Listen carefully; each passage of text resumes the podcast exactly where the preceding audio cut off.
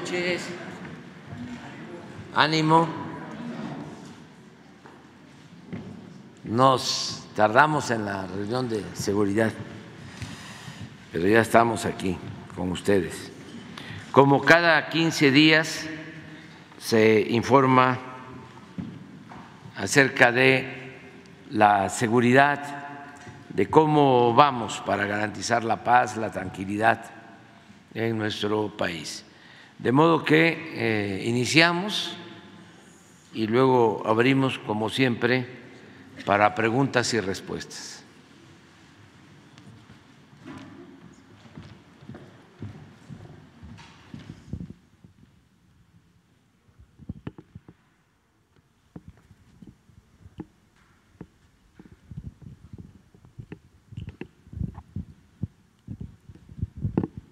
Con su permiso, señor presidente, muy buenos días. Eh, voy a permitir dar el avance de cero impunidad del 19 de septiembre, en el periodo del 19 de septiembre al 2 de octubre. Adelante.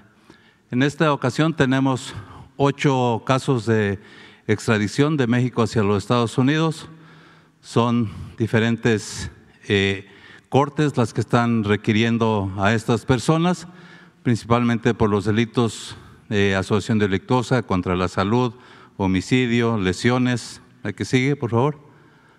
Eh, de nuevo, homicidio, homicidio, abuso sexual. Son ocho las extradiciones en este periodo. Adelante. Detenciones importantes. Eh, tenemos a Ivonne Patricia N. Ella fue detenida en el estado de Hidalgo por su presunta participación el delito de secuestro agravado en su calidad de autora intelectual. Eh, secuestro cometido en agravio de Ricardo N., un reportero del medio de comunicación eh, conocido eh, de nombre Presente. Esto ocurrió en Poza Rica, Veracruz, el pasado 3 de abril del 2023. las investigaciones realizadas por la Fiscalía del Estado de Veracruz indican que la víctima se encontraba en un domicilio en la colonia Lázaro Cárdenas cuando hombres encapuchados a bordo de camionetas lo privaron de su libertad. Un día después, la víctima fue localizada en Tihuatlán, eh, Veracruz. Eh, Ivonne N. fue detenida en el estado de Hidalgo con el apoyo precisamente de la Fiscalía de Justicia de este estado. Adelante. Eh, otra detención importante es Martín Heriberto. Él eh, fue detenido por su probable responsabilidad en el delito de violación y asesinato de la doctora del IMSS, Ali Hassel N. Esto eh, ocurrido en San José del Cabo, en Baja California Sur. Las investigaciones realizadas por la Fiscalía del Estado de Baja California, eh, el 18 de septiembre, la Policía Municipal localiza el cuerpo de la víctima en el interior de una maleta color rosa y con signos de violencia en, el domicilio, un domicilio en la colonia Guaimitas.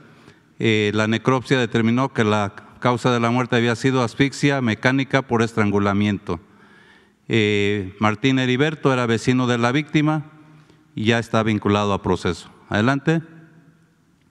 Tres vinculados a proceso. Se trata de Miguel, eh, Rodrigo y José. Se les acusa de delitos de tráfico de indocumentados en la modalidad de albergue agravado, asociación delictuosa y cohecho, esto en agravio de 290 migrantes.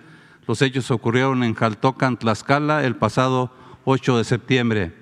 Las investigaciones indican eh, que eh, las investigaciones realizadas por la Fiscalía General de la República indican que la Secretaría de Seguridad de Tlaxcala recibió una denuncia anónima sobre un domicilio en la comunidad de San José Toxapa utilizado para ocultar a personas indocumentadas.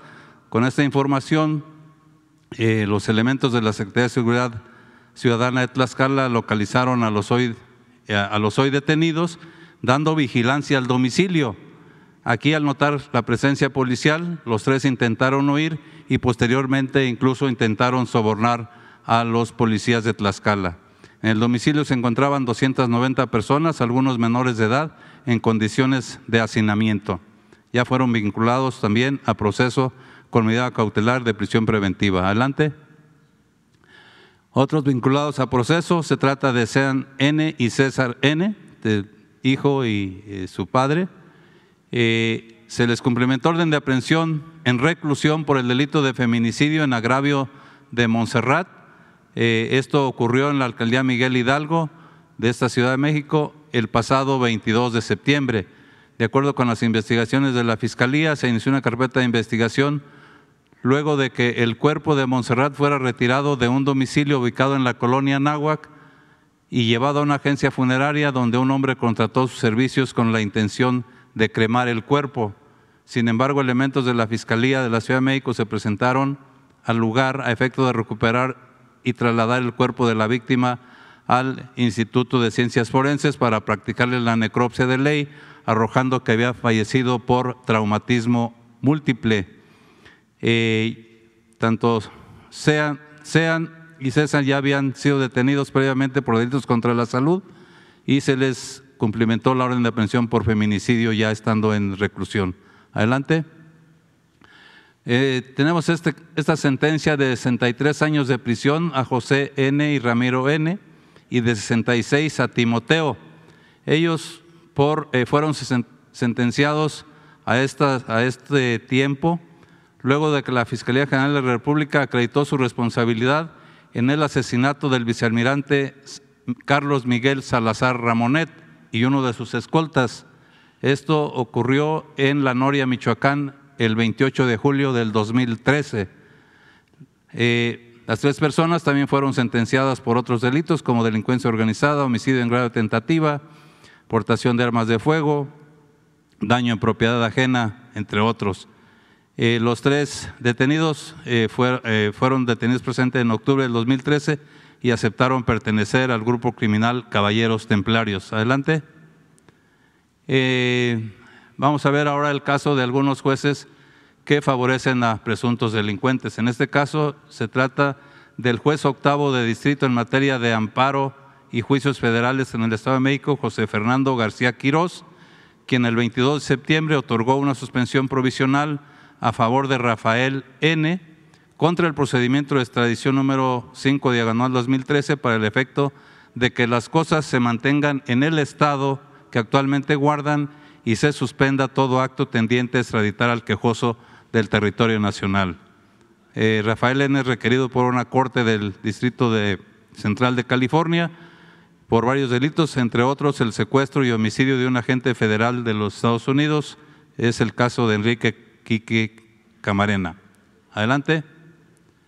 Eh, otro juez, en este caso trata de Abigail Ocampo Álvarez. Ella es jueza primera de distrito en materia de amparo y juicios federales en el Estado de México.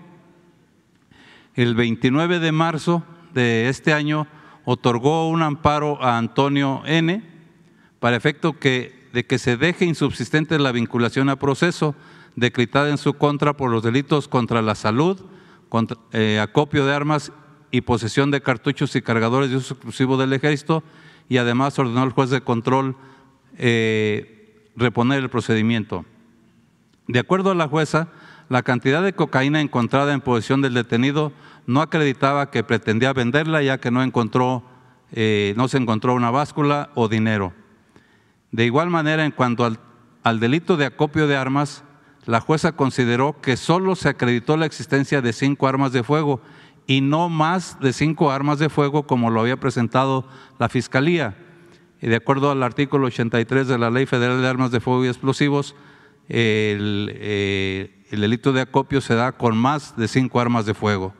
Además, a criterio de la jueza, tampoco se acreditó que la posesión del armamento, o sea, las cinco armas, este, fuera con una finalidad ilícita.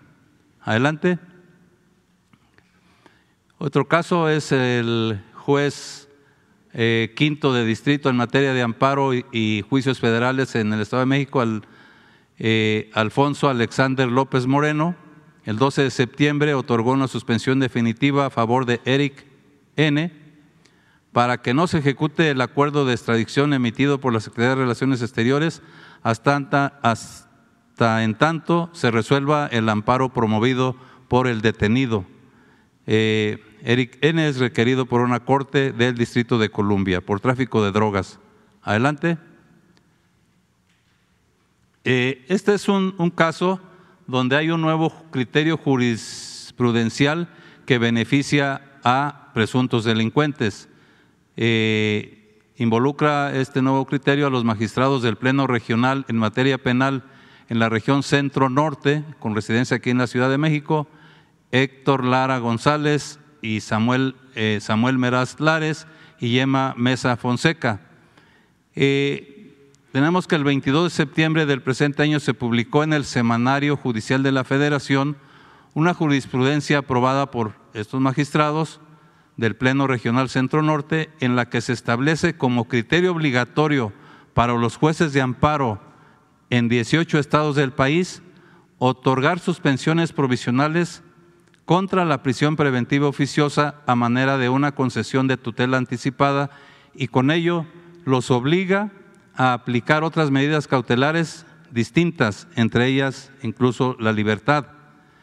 Esta determinación se da a consecuencia de la resolución emitida por la Corte Interamericana de Derechos Humanos por los casos Zompaxle, Tecpil y otros, y García Rodríguez y otro, en la que fue declarada inconvencional la prisión preventiva oficiosa.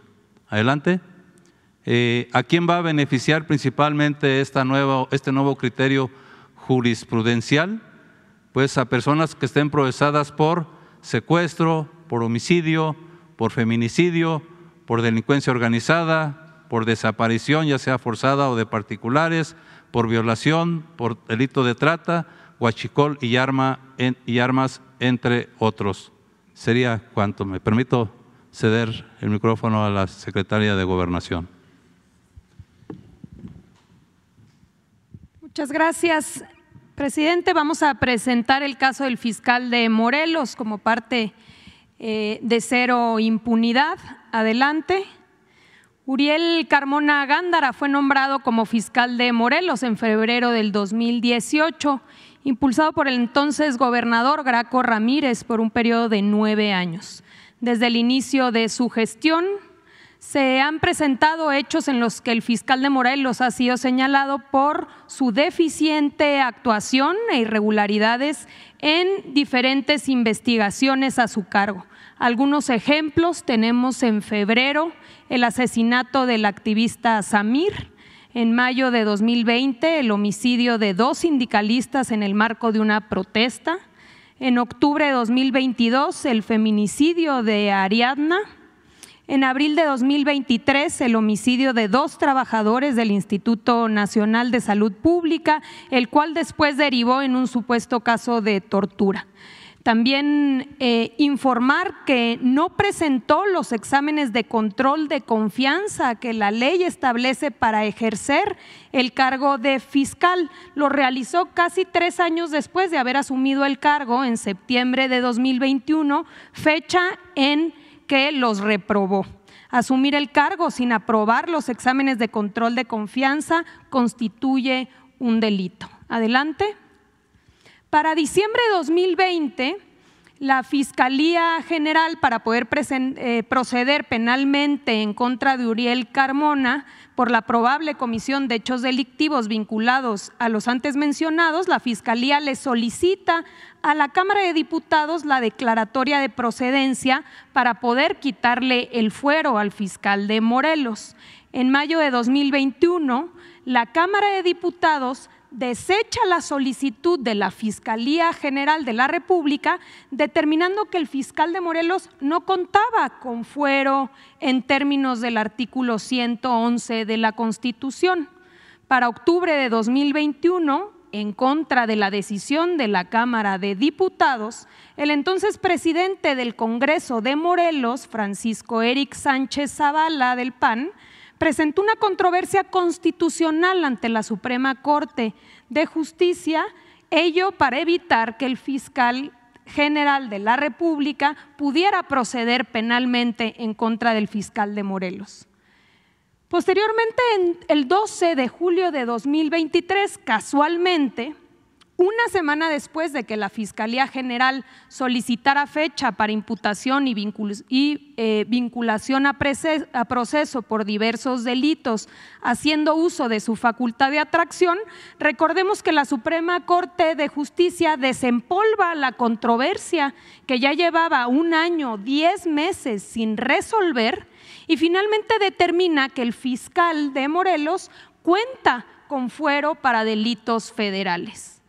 Cabe señalar que, conforme a la resolución de la controversia constitucional, queda claro que sí se puede proceder penalmente contra el fiscal por delitos del fuero local, como lo marca la Constitución de Morelos, que a la letra dice, para proceder penalmente en contra del fiscal general del Estado por la comisión de delitos durante el tiempo de ese encargo, no se requerirá la declaratoria del Congreso del Estado en la que señale si ha lugar o no a la formación de causa. Adelante. Una vez resuelta la controversia sobre el fuero de la Corte, la Fiscalía de la Ciudad de México solicitó tres órdenes de aprehensión por diversos delitos del fuero local relacionados con el caso del feminicidio de Ariadna ya que la Fiscalía de Morelos intentó ocultar el feminicidio, señalando que Ariadna N. había muerto por una broncoaspiración y no así por traumatismo cráneoencefálico derivado de golpes.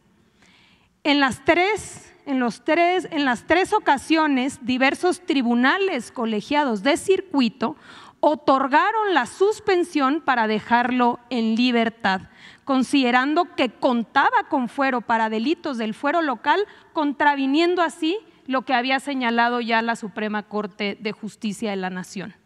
También, por otro lado, la Fiscalía Anticorrupción de Morelos solicitó una orden de aprehensión por el delito de tortura. Sin embargo, esa misma noche tuvo que renunciar por intimidaciones el propio fiscal anticorrupción y el encargado del despacho de la Fiscalía momentos más tarde se desistió argumentando que se había perdido el expediente. Adelante. No puede pasar desapercibido que con fecha 4 de septiembre de 2023, estando el fiscal de Morelos en la cárcel, el Congreso local de Morelos aprobó en fast track una reforma para impedir la posibilidad de que el fiscal fuera sustituido de manera permanente.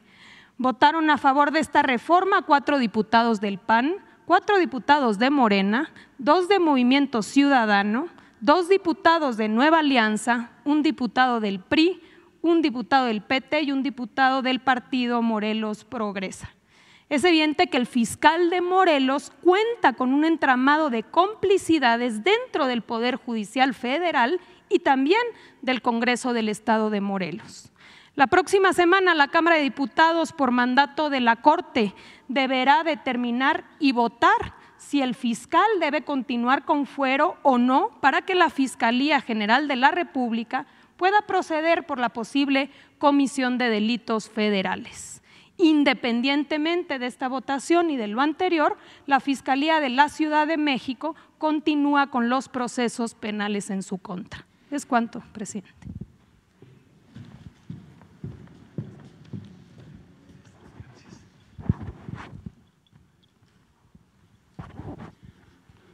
Con su permiso, señor presidente, vamos a, informar sobre las actividades de seguridad este, que se han realizado en estos últimos 15 días.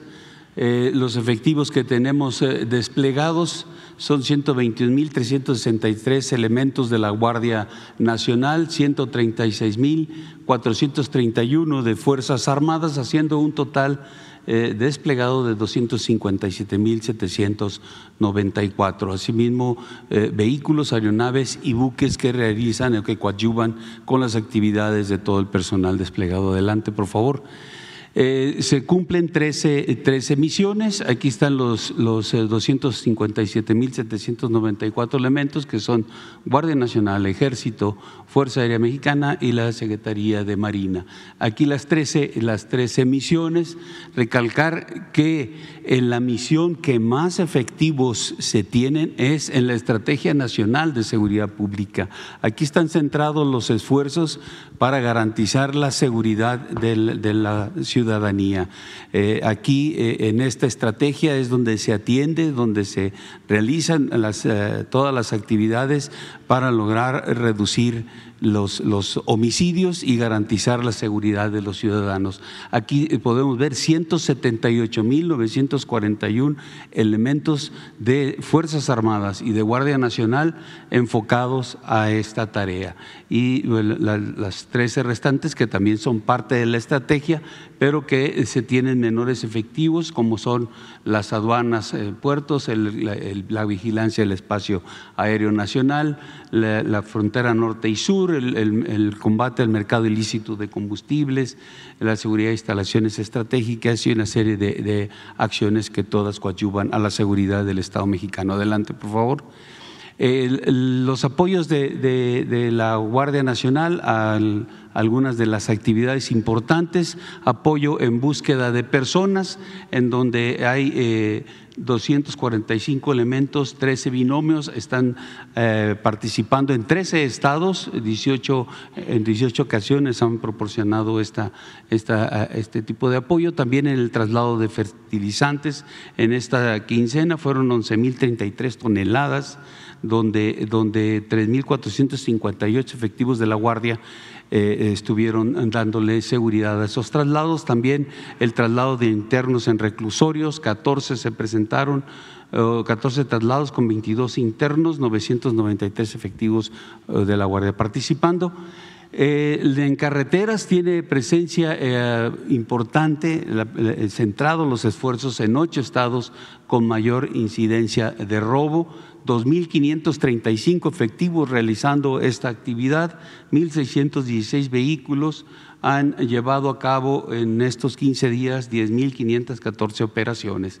En lo que es aduanas, eh, con presencia en las aduanas fronterizas y aeroportuarias, 4.113 efectivos en las 21 aduanas fronterizas y en 11 aeroportuarias. Eh, en aeropuertos también, en aeródromos también, en 77 aeropuertos, 27 aeródromos, donde se encuentran 1.242 elementos de la Guardia realizando las operaciones de revisión, que en esta quincena fueron 9.425 operaciones. En cuanto a lo que se aseguró en estos 15 días por parte de Fuerzas Armadas y de Guardia Nacional, aquí tenemos armas, fueron 371 armas en el periodo para llevar un total de 44.771 en lo que va de la administración, en cargadores 1.558 cargadores, eh, la administración 183.176. Adelante. En granadas fueron 28 granadas eh, en, estos, eh, en estos 15 días, para un total de 2.956 en la administración, cartuchos, 54.906 cartuchos de diferentes calibres y tenemos un total de la administración de 18 millones 710 mil 197 cartuchos asegurados. En cuanto a detenciones, 490 detenidos, en el año llevamos 9.615 detenidos y en la administración 78.366 vehículos. Tenemos 329 en el periodo, 89.867 en la administración. En fentanilo, en estos 15 días fueron 1.1 kilogramos de fentanilo. En la administración llevamos 7.691.25 kilogramos de este enervante asegurado de metanfetaminas, 37.587.2 kilogramos en estos 15 días y en la administración 470.369.6 kilogramos de, este enervante. Cocaína, 126.9 kilogramos para un total de 184.869.5 kilogramos. Eh, marihuana, 1.980.5 kilogramos para un total de la administración de 726.030.5 eh, kilogramos. Adelante. En heroína, 5.1 kilogramos. 1.524.4 kilogramos en la administración, en goma de opio un kilogramo para un total de 1.249.8 en la administración.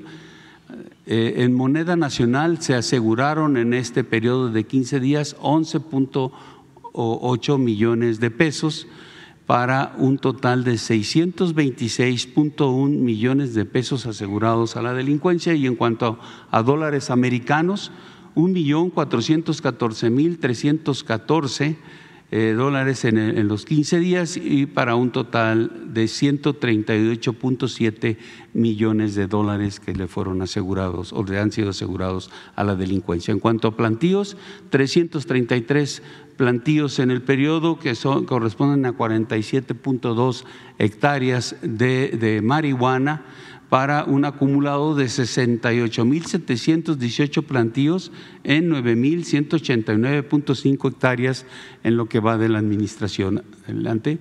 En cuanto a amapola, 220 plantíos en 18.1 hectáreas. Eh, el total que tenemos de la administración, 409.701 plantíos en 57.209.7 hectáreas. Eh, en cuanto a laboratorios eh, clandestinos para la elaboración de metanfetaminas, tenemos en los 15 días 64 laboratorios eh, asegurados e inutilizados para un total de la administración de 2.131 laboratorios. Este, tenemos 37.11 toneladas de metanfetaminas que fueron este, aseguradas, 105.26 toneladas de sustancias químicas en este periodo.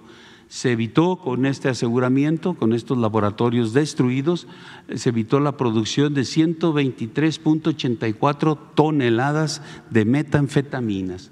Y, esto eh, considerando el precio en el mercado, la afectación económica que se logró es de más de 38 mil 339 millones de pesos.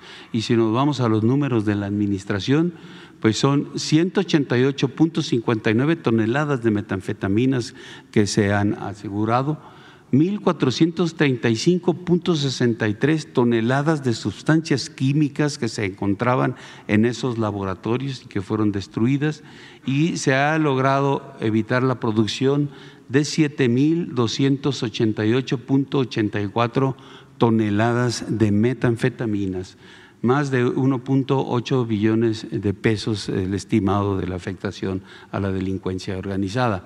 En cuanto a la estrategia de fortalecimiento de aduanas y puertos, también se han tenido resultados eh, importantes, 17 armas de, fuego, 25 detenidos, 164.5 kilogramos de metanfetaminas, 104 vehículos, 73.385 dólares americanos, 1.349 cartuchos con 42 cargadores, 598.3 eh, kilogramos de marihuana, 461.450 este, dólares americanos en documentos por cobrar.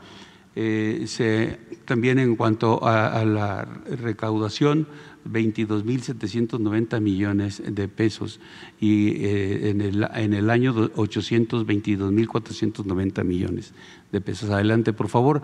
En cuanto al combate al mercado ilícito de combustibles, un millón nueve mil quinientos ochenta litros de hidrocarburos recuperado en estos 15 días para un total en el año de 13 millones 883 mil 382 litros y en, el acumulado de la administración 56 millones 34 mil 727 tomas clandestinas que, se, que fueron localizadas e inhabilitadas en el periodo del 19 de septiembre al 2 de octubre, fueron 162, en el año 4.250 y en la administración 27.000 484. Adelante, por favor. En cuanto a, la afectación a grupos delictivos a través de las actividades de inteligencia, fueron este, cuatro grupos delictivos que están el Cártel Jalisco Nueva Generación, Cártel del Pacífico, Pueblos Unidos y una célula independiente que se lograron la detención con el empleo de inteligencia de 51 detenidos. Adelante, por favor.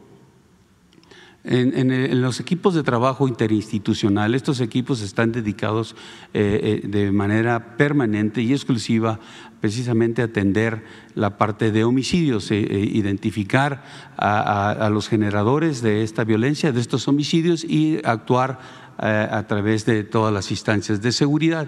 están centradas su actividad en siete estados, Guanajuato, Estado de México, Baja California, Chihuahua, Jalisco, Michoacán y Guerrero. Y eh, se han logrado 121 detenidos, 34 armas de fuego aseguradas, 54 vehículos, más de 2 millones eh, de pesos, 700 eh, mil pastillas de fentanilo.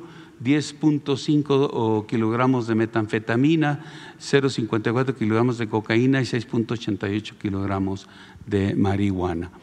Eh, aquí están todas las dependencias incorporadas en estos equipos de trabajo. Tenemos al Ejército Mexicano, la Secretaría de Marina, Guardia Nacional, Secretaría de Seguridad y Protección eh, Ciudadana, la CONADAI, el CNI, la CONAO y la Fiscalía General de la República. Adelante, por favor.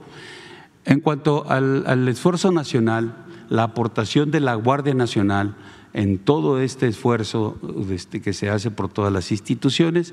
Aquí vemos que el, 47% eh, de todos los resultados que se identifican eh, vinculados a la, parte de seguridad pública, el 47% lo tiene la Guardia. Y aquí citar algunos fentanilo, del total asegurado, el 45% lo ha hecho la Guardia Nacional. En los detenidos, el 44% lo ha realizado la, Guardia. En rescate humanitario, el 88% eh, eh, de esta actividad la ha efectuado la Guardia. El 43% de aeronaves aseguradas ha sido la Guardia. El 56% de vehículos asegurados también es actividad de la Guardia el 21% de armas de fuego, el 60% de cartuchos, el 58% de moneda nacional asegurado y el 16% de dólares americanos. Adelante, por favor. En cuanto al plan DN3, plan de la Guardia y plan de, Marina, hubo en los 15 días 62 eventos atendidos con 11.869 elementos. Eh, fueron lluvias, eh, derrumbes, desbordamientos, incendios, explosiones, accidentes y derrame de sustancias eh, químicas. Adelante, por favor.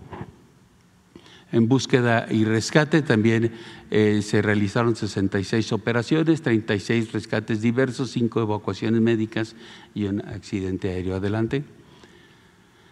En cuanto a las operaciones de seguridad del ferrocarril interoceánico del, istmo de Tehuantepec, eh, se continúan con 17 bases de operaciones, eh, tres estaciones navales avanzadas con mil elementos realizando esta actividad. Adelante. En cuanto a la operación Sargazo, 1.950 elementos, 16 embarcaciones, se apoyan seis municipios, 12 buques sargaceros y se logró eh, en, este periodo 370 eh, este, toneladas eh, de, este, de, sargazo. lleva, se lleva en el, en el presente año 22.021 toneladas de, de, sargazo que se ha recolectado. Adelante. En lo que es pesca ilícita y redes, también en lo que es el Alto Golfo de California, el Golfo de México, eh, se eh, aseguraron 14 redes, 56.600 metros de redes de pesca también aseguradas en el periodo, 572 kilogramos de producto asegurado. Eh, se realizaron 30 inspecciones a personas, a cinco buques, a cinco embarcaciones menores, a cinco vehículos y en una instalación. Adelante, por favor. creo que es, todo. le cedo la palabra a la Secretaria de Seguridad. Con su permiso, presidente, hoy vamos a hablar sobre el Tianguis del Bienestar. Adelante. El 21 de agosto de este año comenzamos el Tianguis de Bienestar en la Huasteca, donde se han visitado 11 de los 27 municipios que están programados en esta zona. Aquí vienen los municipios a donde hemos ido y también nos faltan Olitla, Hueyixtlalpan e Ixtepec del estado de Puebla, así como 13 de San Luis Potosí es Gilitla, Matlapa, Axtla, Tampacán, San Martín, Chalchicuautla, Tampamolón Corona, Tanquián de Escobedo, San Vicente, Tacuayalab, San Antonio, Aquismón, Ébano, Tanlajasi, Tancanhuitz. Y eh, adelante, recordar que de agosto de 2021, cuando usted nos dio la instrucción de iniciar este programa, eh, a la fecha se han entregado más de 9.7 millones de bienes y artículos nuevos totalmente gratuitos y se ha atendido a más de 402 mil familias de municipios vulnerables. Esto recordar que han sido decomisados, confiscados a los infractores de la ley. Aquí eh, decir que de agosto a septiembre estos son los municipios que se han atendido en Hidalgo, Puebla y Veracruz y ahora sigue en San Luis Potosí y tres de los que nos faltan en Puebla. Eh, con esto devolvemos al pueblo lo que por derecho le corresponde. Ahora, si nos permite un video y sería nuestra intervención.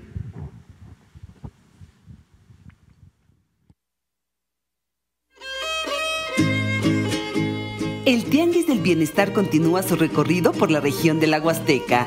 El pasado 8 de septiembre concluyó la atención en los estados de Hidalgo y Veracruz e inició su camino por Puebla para visitar los municipios de Tepango de Rodríguez, Huehuetla, Camocautla y Coatepec. Después llegará a Olintla, Huitlalpan e Ixtepec para entregar bienes confiscados de primera necesidad a las personas que más lo necesitan. A partir de octubre y hasta diciembre visitará San Luis Potosí, donde atenderá 13 municipios. Hasta el momento, el Tianguis del Bienestar que inició en agosto de 2021 ha entregado 9.795.000 bienes a 402.545 familias en 211 municipios de Oaxaca, Chiapas, Guerrero, Hidalgo, Veracruz y Puebla. Con mejores procesos ha logrado en 25 meses de operación ahorros superiores a los 737 millones de pesos en el pago de renta de espacios y almacenes. En este esfuerzo, coordinado por la Secretaría de Seguridad y Protección Ciudadana, participan la Secretaría de la Defensa Nacional, la Guardia Nacional, la Secretaría de la Función Pública, la Secretaría de Hacienda y Crédito Público a través del Instituto para Devolver al Pueblo Robado, el Servicio de Administración Tributaria y la Agencia Nacional de Aduanas de México trabajan en estrecha comunicación con las autoridades estatales y municipales para devolver al pueblo lo que por derecho le corresponde. Porque, por el bien de todos, primero los pobres.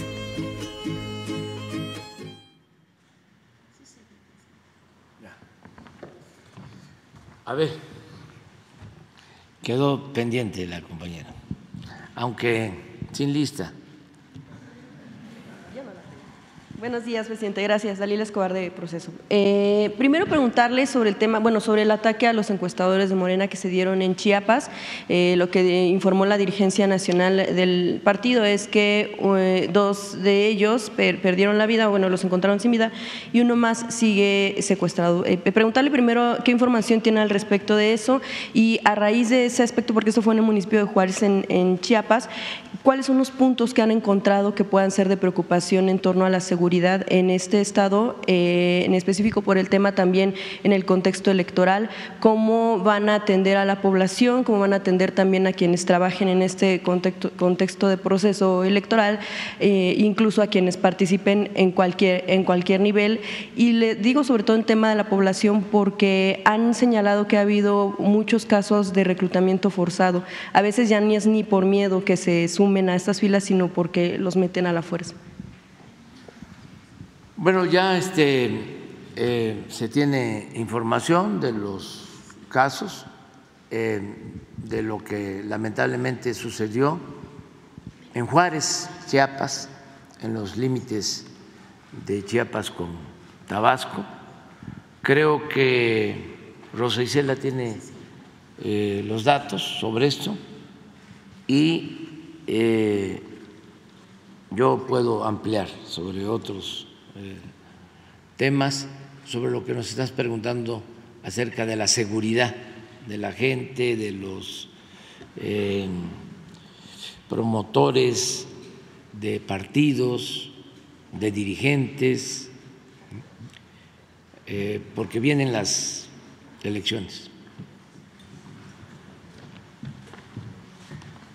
Con su permiso, presidente, primero decir que lamentamos y condenamos la muerte de dos encuestadores del partido Morena y la desaparición de otro de ellos.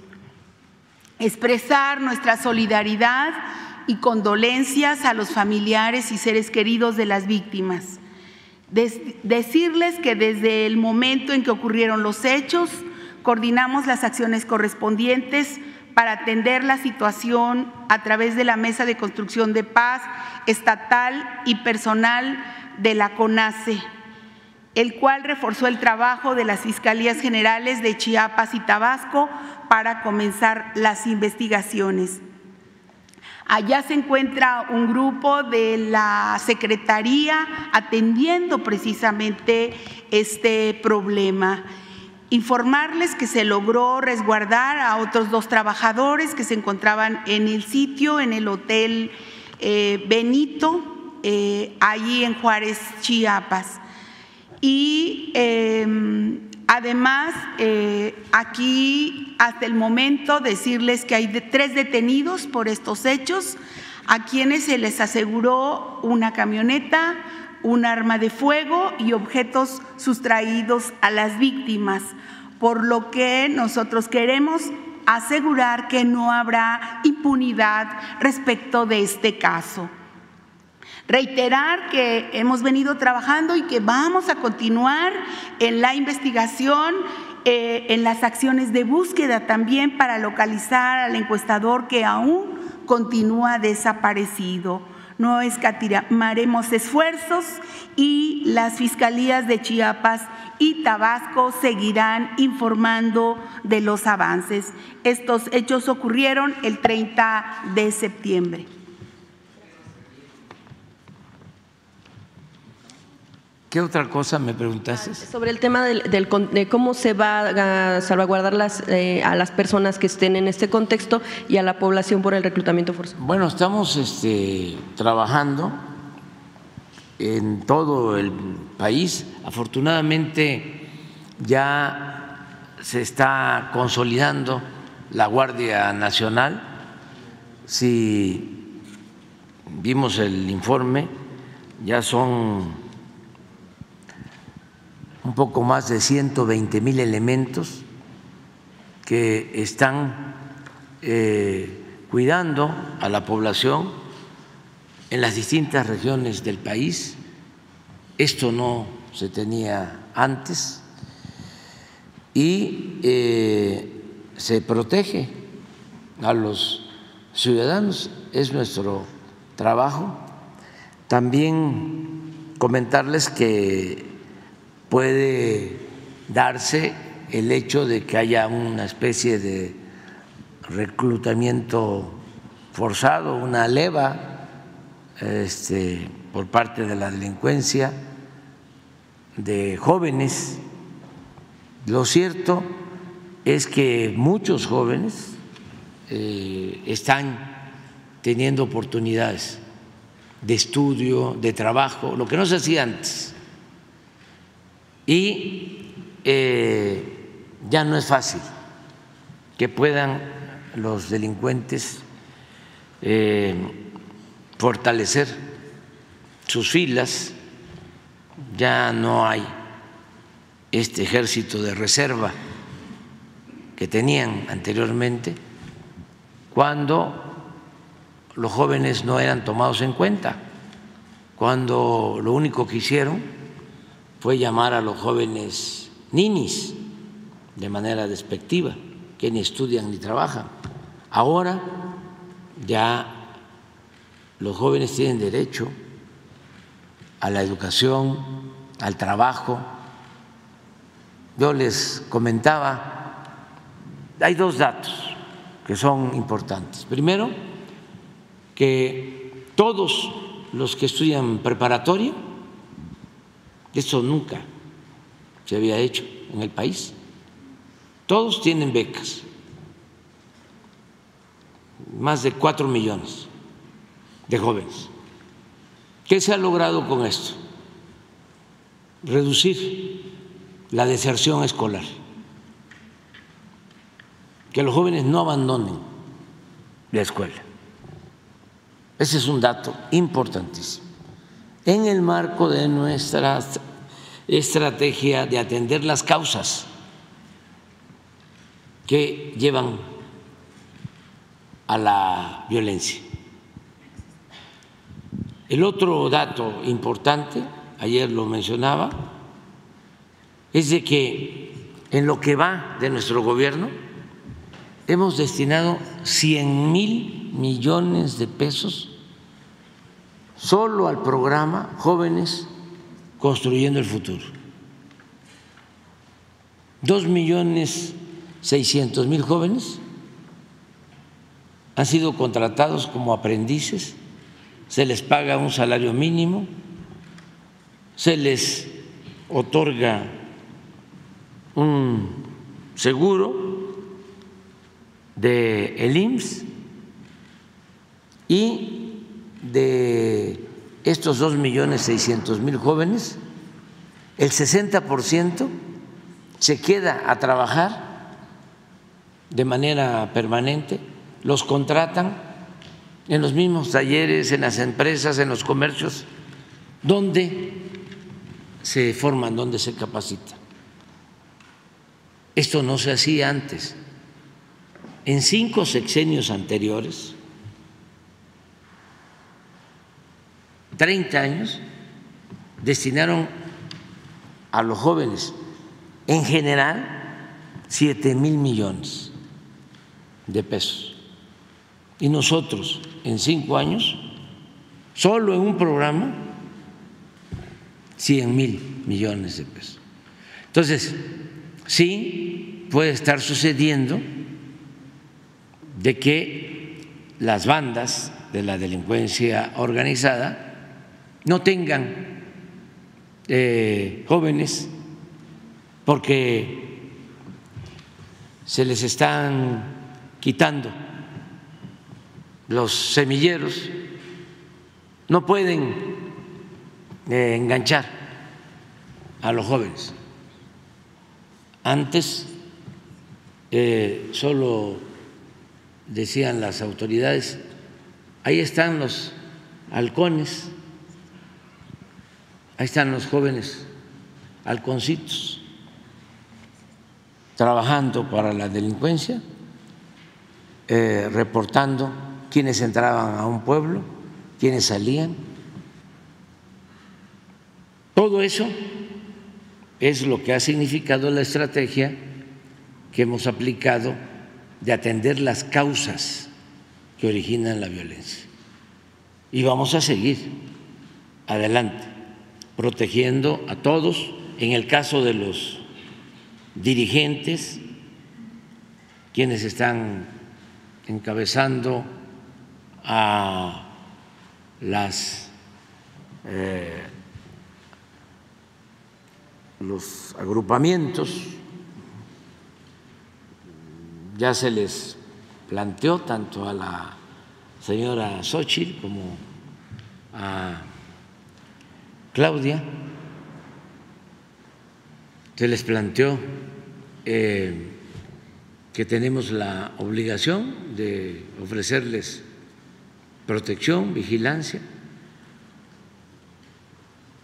Eh, se está hablando con, con ellas. Tengo entendido que ya una de ellas aceptó de, las, de la vigilancia, la protección. Y hoy, hoy este, hay reunión. ¿Quién aceptó? Aceptó Claudia y hoy... Hoy a las 12 es la reunión. Sí, no, también para que no se vaya a malinterpretar, no lo ha rechazado, ¿eh? Eh, nada más que quiere saber las condiciones y hasta hoy va a las 12 del día a resolver. Bien, presidente. También si este fue un tema de preocupación que va también de la mano, como usted ha mencionado, con el asunto de los jóvenes, el tema de la migración, de la reunión que se tuvo con, funcionarios de Estados Unidos y cómo preparan, pues, atender, dar, pues, de cara a procesos electorales en ambos países sí, y hay veces que se puede recrudecer la violencia en torno a estos contextos, eh, sobre todo por los controles que se puedan querer tener sobre algunos territorios en el país, no nada más aquí. Preguntarle cuál fue el asunto que abordó y si hay preocupación en torno a esta situación. Bueno, ayer eh, nos reunimos con un representante, el presidente Biden, que tiene que ver con inversiones, con la promoción de inversiones en el mundo. Y se habló de proyectos productivos, de eh, la llegada de inversiones a México, del plan Sonora y de otros proyectos. Básicamente, hay cooperación en lo económico, en lo comercial. Ya se sabe, en este tiempo México eh, ocupa el primer lugar en cuanto a la relación económica, comercial con Estados Unidos. Es eh, eh, el socio económico comercial más importante en el mundo de Estados Unidos. Y nos estamos complementando, se está fortaleciendo la integración económica y está llegando mucha inversión extranjera a México. Ya también se dijo que eh, en el semestre de este año la inversión extranjera que llegó a México suma 30 mil millones de dólares. Como nunca, es histórica. Nunca había llegado tanta inversión extranjera al país. Y otro dato también para este, informar a la gente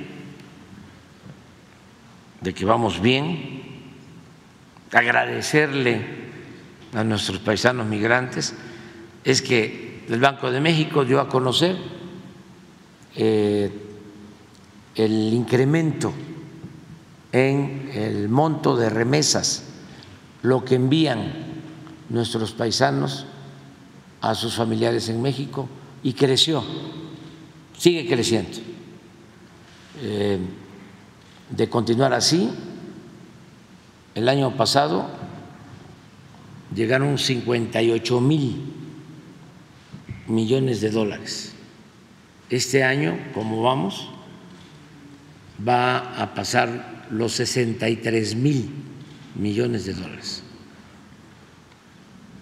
Es muy buena eh, noticia. Hablamos de estos temas. De seguridad no hay preocupación en torno no, por la, llegada de inversión. No. Eh, va a haber una reunión el jueves eh, creo que viene el jefe del Departamento de Estado, señor Blinken, eh, y otros funcionarios. Eh, hay una reunión, viene también el fiscal general de Estados Unidos. Es una reunión de los equipos que trabajan en los temas de migración, de seguridad, narcotráfico, todos estos temas. Eh, esto es el jueves, ¿no? pasado mañana. Vienen aquí, al Palacio. ¿Sí va a estar usted presente en la reunión? Yo me voy a reunir con ellos, pero eh, es una reunión de trabajo de los equipos. Yo nada más este, para desearles que eh, les vaya muy bien en los acuerdos.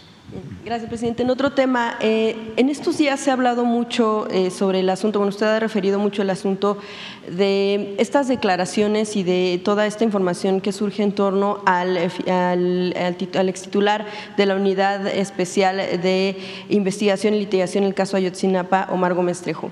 Eh, se habló del tema de, de, que, bueno, pues usted lo investigaría por asuntos que están relacionados con una supuesta o posible protección a Murillo Caram. Sin embargo, de un asunto que no se ha hablado, pero que también está relacionado, eh, que está, tiene que ver con el asunto de las órdenes de aprehensión que se habían cancelado en el mismo tiempo en el que se estaban elaborando todas estas, eh, todos estos recursos para ver eh, a quienes se podía detener y obtener más información y juzgar, por supuesto. Eh, usted en estos días también mostró dos cartas, una del 12 de agosto del 22, que habla sobre cinco militares, que informa que va a llevarse a cabo un procedimiento contra cinco militares, y una segunda del mayo del 23, que habla de las 16 órdenes de aprehensión, de, los 16 militares que podrían estar enfrentándose a las órdenes de aprehensión, que estaban relacionadas también con lo que ya había advertido Omar, Omar Gómez Trejo, esta, esta investigación que ya se había dejado, pero que se le dio, por decirlo de alguna manera, el crédito al nuevo titular eh, del, caso eh, de la unidad especial,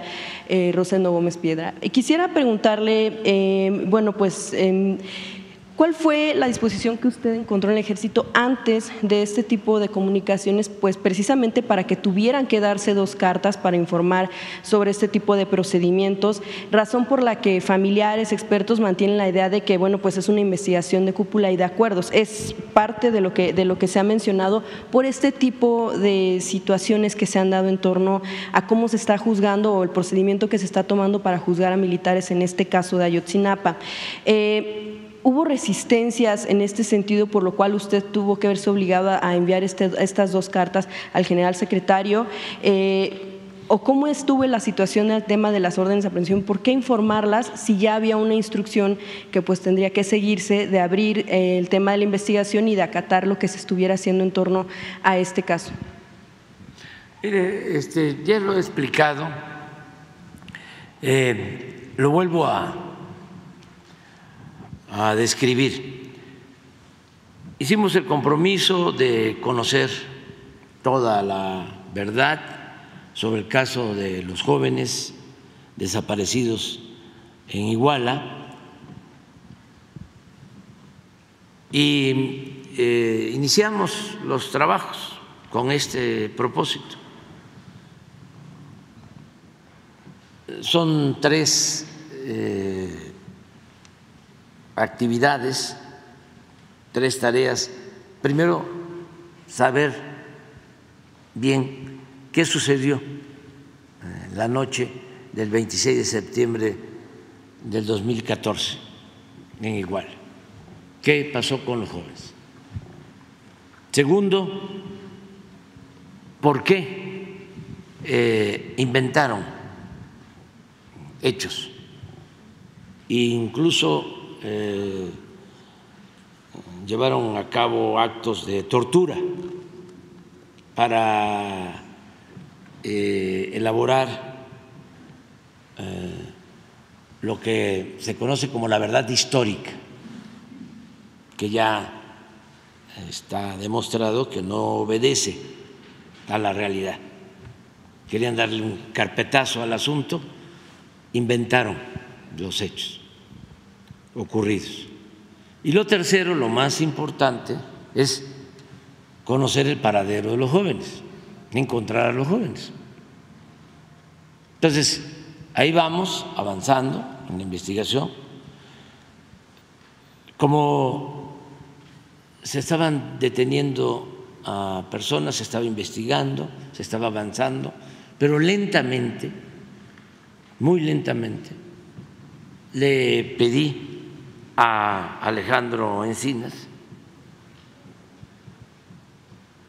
el año pasado, desde el principio, que eh, continuara la investigación, las, este, las búsquedas, seguir eh, hablando con testigos protegidos, indagando, porque lo de la verdad histórica llevó a que algunos que habían participado o no, que fueron torturados, obtuvieran su libertad. Y a partir de ahí se concertó una especie de pacto de silencio. Se, se enredó, porque lo que buscaban era que nunca se supiera lo que había sucedido y quiénes eran los responsables. Entonces, Encinas me presenta un primer informe y vienen nombres de posibles responsables, algunos eh, detenidos, otros no. Por ejemplo, en ese informe venía como responsable el procurador de ese entonces, Murillo Caran, y venían como cinco o seis eh, militares en ese primer informe. En general como 20 que había que solicitar las órdenes de aprehensión. De manera extraña, había pasado mucho tiempo y el procurador, por ejemplo, que ya había él asumido su responsabilidad, permanecía en libertad. Había pasado muchísimo tiempo. Después de que él había declarado ese dominio público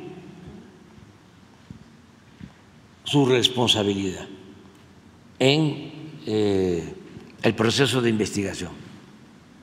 Él y el señor Cerón. Entonces, nos reunimos una vez que tenemos el reporte, porque habíamos llegado a un acuerdo con el presidente de la Corte, con el fiscal, de que este era un asunto de Estado y que teníamos que ir a fondo y ayudarnos para conocer la verdad y hacer justicia. Entonces, cuando me entregan el informe, el primer reporte, los llamo, nos reunimos y aquí está, les informo, este reporte de la comisión que se creó con ese propósito, el reporte que entregó Alejandro Encinas. Eh, trabajen para que se consoliden las averiguaciones con pruebas y, de ser el caso, que se soliciten las órdenes de aprehensión. Ahí pasó algo muy raro. Hubo una rebelión en la Fiscalía General y en la Fiscalía Especial. Y se negaron. Esto el fiscal especial lo acaba de decir, lo reconoce. Que no podía ser en 24 horas lo que sí, porque podía haber un riesgo ahí. Sí, este, sí, sí, sí, sí. Pero es muy raro porque también la del GEI, una señora, me dijo a mí que necesitaban 90 días. Imagínense ustedes con la red que yo considero de complicidades llegaba hasta la fiscalía, inclusive la red de complicidades que llegaba a la fiscalía especial, pues iban a fugar todos. No íbamos a detener nada, a nadie. Y este, actuando de manera precavida, pues uno supone de que pueden estar apostando, porque también ya este asunto eh, lo tiene como bandera el bloque conservador y la OEA y este organismo de Derechos Humanos, la Comisión Interamericana de Derechos Humanos, que la dirigió eh, Álvarez y Casa y que sigue teniendo mucha influencia en todos estos grupos. Entonces, ¿qué sucedió? Que hay una rebelión y se queda el fiscal con dos, tres eh, ayudantes, ministerios públicos, elaborando la documentación para presentar las órdenes de aprehensión y renuncian ministerios públicos y renuncia el mismo fiscal. Entonces, me llamó mucho la atención. Para eh, dinamitar la decisión de actuar,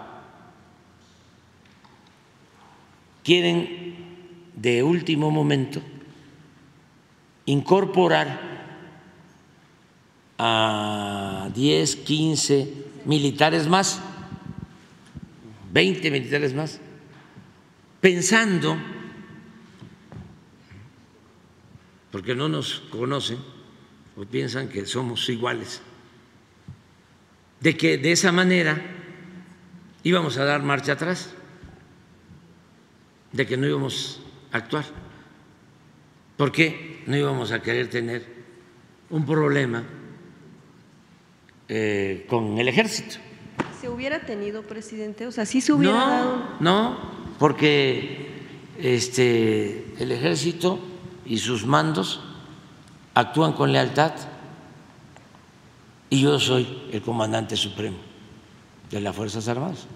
Nunca voy a dar una orden para reprimir al pueblo, pero sí doy órdenes para que se haga realidad la justicia.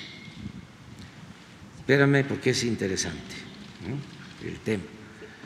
Entonces, renuncian, se van hasta los de la Interamericana en protesta, no todos, se fueron como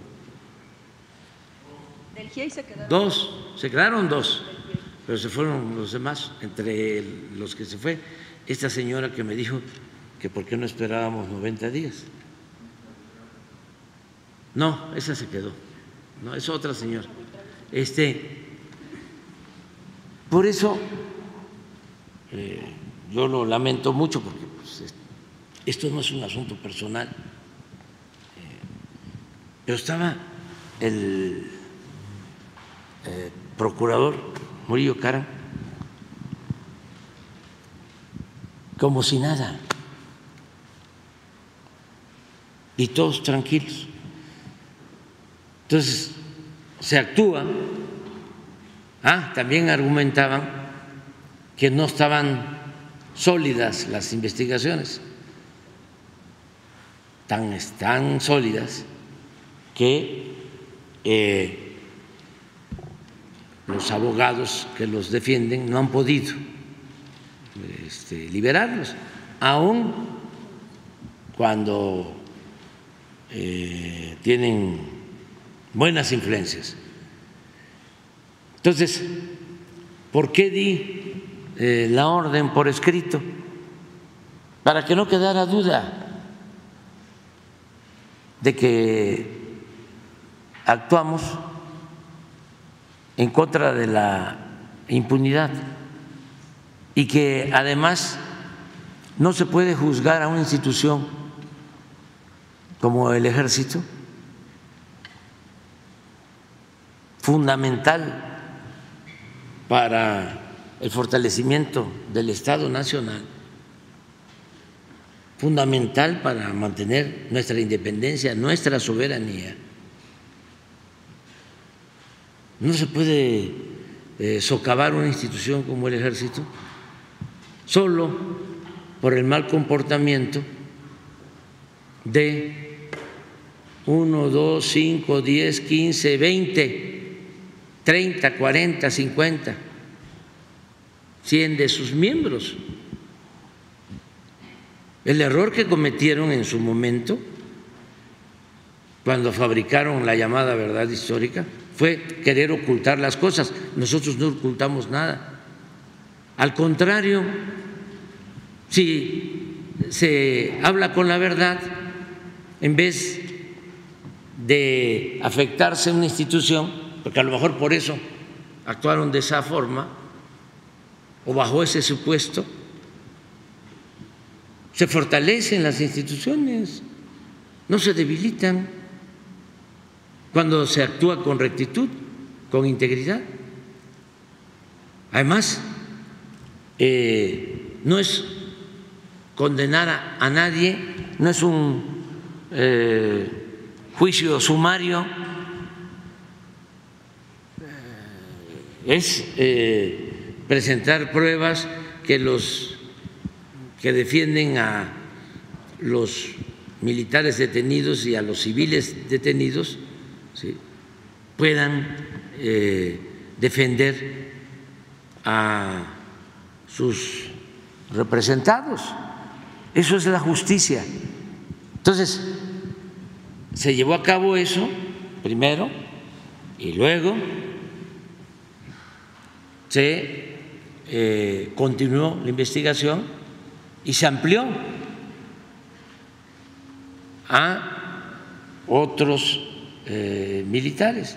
Los 16 son los mismos de las 21 eh, de las órdenes de aprehensión que se cancelaron cuando estaba, estaba Gómez Trejo y después se reactivaron cuando estaba Rosendo Gómez. Sí, no sé si este, son exactamente los mismos, pero sí este, todos los que se consideran que han participado de manera directa o indirecta son presuntos responsables.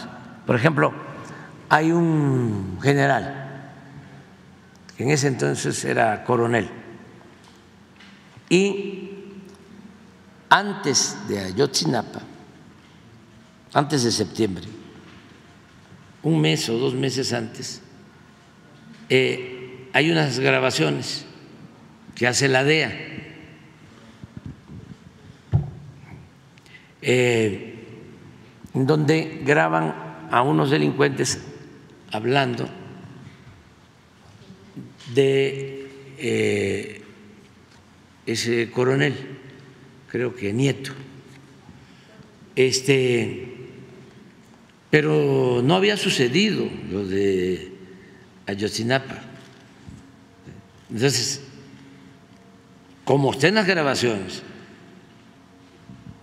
y además nosotros no queremos ser rehenes de ningún gobierno extranjero. Yo recuerdo que cuando lo de Ayotzinapa, eh,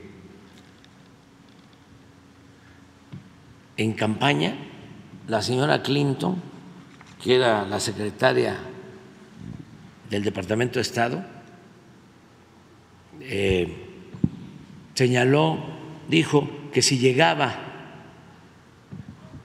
a la presidencia, no, que si ella este, eh, fuese autoridad mexicana, no descansaría hasta encontrar a los jóvenes.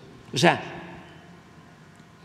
cuando ella habla de esa manera es porque eh, posiblemente tenían ellos información Entonces, cuando se empieza a hablar de que habían estas grabaciones de la DEA, yo hablé con la vicepresidenta Kamala Harris para que nos enviaran todo lo que tenían. Y sí, nos enviaron grabaciones. También estos abogados y asesores, los que este, parece que no quisieran que se aclarara nada y que al final resultáramos nosotros responsables, también como encubridores, como si fuese eh, la elaboración de una nueva verdad histórica, porque así son de perversos. Eh, decían, es que no está completa la información de los discos, eh, porque no son seriales. Está el disco 1, el 2, el 3, pero luego mandaron el 6 y el 7. ¿Y dónde está el 4? ¿Y en dónde está el 5? Entonces ordené que se volviera a solicitar por escrito y nos contestaron que ya no tenían por escrito más. Es algo parecido a lo de la solicitud que supuestamente no ha entregado el ejército, cuando por escrito se entregó toda la información que se tiene. Sin embargo, ahora es eh, sostener de que no ha entregado la información el ejército. En ningún país del mundo hay 120 detenidos y autoridades del más alto nivel y militares del más alto rango en ningún país del mundo. Y no terminamos todavía. Y de una vez les digo a los adversarios, y no es por ellos, sino por eh, los papás, ahora se molestaron mucho los asesores y los abogados porque eh, yo quiero tener una información directa, por eso lo estoy planteando aquí, con los padres, porque no sé qué les dicen los ah, intermediarios. ¿Ya no quiere que haya intermediarios en estos? No, que vengan, pero lo que les dije es que les íbamos a entregar a cada padre, a cada madre, el informe de manera directa. ¿Y saben qué pasó? Cuando quedé que iba yo a entregar todo, porque me hicieron una solicitud por escrito y que les íbamos a contestar por escrito y todo el expediente, las grabaciones, todos los documentos, un informe de la Secretaría de la Defensa, una relatoría. ¿Saben qué pasó? No quisieron recibir la información. Y por eso la subimos. Está en las redes. Porque no queremos manipulación es más conveniente para todos la transparencia, no ocultar nada, absolutamente. Presidente, justo sobre el tema de los materiales eh, que eh, Gómez Trejo pudo revisar, o sea, de acuerdo a las declaraciones también que ha ofrecido, que pudo revisar yendo a Estados Unidos porque o sea, fue así de, que tenía que ir a revisarlos directamente allá, asegura que una de las cosas que encontró es que desde el ejército, eh, lo que él informa, se vendían armas, capacitaban incluso a delincuentes y recibían dinero. Quisiera preguntar también si el general pudiera dar respuesta o eh, usted como comandante supremo, hay dos elementos a los que apuntan tanto integrantes del GIE como la unidad. Eh, que es un poco lo que usted acaba de mencionar, que es a los estudiantes los estaban monitoreando desde el ejército desde tiempo antes de los hechos y sabían qué es lo que estaba sucediendo con el tema de drogas, pero también con el tema de pues estas eh, protestas que hacen los jóvenes, sobre todo cuando eh, eh, son normalistas. También lo que apuntan es que información, hay información del Centro Regional de Fusión de Inteligencia, el CERFI, de Iguala. Uno de los argumentos que ha dado el ejército es que ellos operaban desde 2015. Sin embargo, estos expertos encontraron algunos eh, algunos eh, elementos también de que en realidad sí operaba desde 2014 y también investigadores cuando entraron a la 35 zona militar en Chilpancingo encontraron que un, documento que indicaba una investigación interna del ejército sobre Iguala que no se compartió ni con la unidad ni con la COBAG. Y también, eh, ¿qué es lo que sucede con toda esa información? Que es, por la que ellos salieron y que dicen que es por la que el ejército se resiste. Son conjeturas. Siempre, ya ven cómo soy, digo lo que pienso. Eh, son conjeturas. Eh, si ellos tienen eh, elementos, pruebas, que las presenten. Son las que le están pidiendo al ejército porque son las que encontraron ellos al poder entrar. Bueno, si las encontraron, pues a ver que las den a conocer porque todo lo que tiene eh, la Secretaría de la Defensa se ha entregado. Y no hay más que lo que dice el ejército sobre eso. Hasta ahora no se ha encontrado más. O sea, que diga, no hay más y se le cree. No se ha encontrado más. Y todo es puras conjeturas. Por eso, este, eh, no les tengo confianza a asesores y a... Los investigadores. Sí, son además... Eh, muy conservadores. No le hace que no les guste eh, a nuestros adversarios la forma como me expreso o digo las cosas, pero este, tienen actitudes muy irresponsables, mucho, muy irresponsables. Y estamos nosotros haciendo la investigación y eh, jamás vamos a ocultar los hechos, jamás vamos a permitir la impunidad. No somos iguales. Estos que están muy activos ahora, cuando eh, Calderón declaró la guerra, porque son este, de la misma corriente del pensamiento de Calderón, este Álvarez y Casa este, es eh, filopanista, conservador. Me consta, estábamos protestando porque nos habían robado la presidencia cuando impusieron a Calderón y él estaba como presidente de Derechos Humanos en la Ciudad de México y estaba eh, recomendando que nos desalojaran el de derechos humanos. Es que se disfrazan de ambientalistas, de defensores de derechos humanos, bueno, de intelectuales, etcétera, etcétera, etcétera. Pero con todos los aparatos de inteligencia que tiene el ejército, sí sería creíble que entonces no supieran sobre los movimientos tanto de los grupos del crimen como de los propios estudiantes que, supieran a dónde van. todo lo que este, eh, se ha logrado ha sido porque han habido eh, informes del ejército, de Marina, de eh, las instituciones. No ocultamos nada. Incluso ya usted lo adelantaba, Ángela Huitrago, del GIEI, que fue de las, de las últimas que quedó, em, eh, afirma en una entrevista a proceso que al ejército se le debería de investigar por, por, desobediencia, obstrucción y ocultamiento por no entregar toda la información.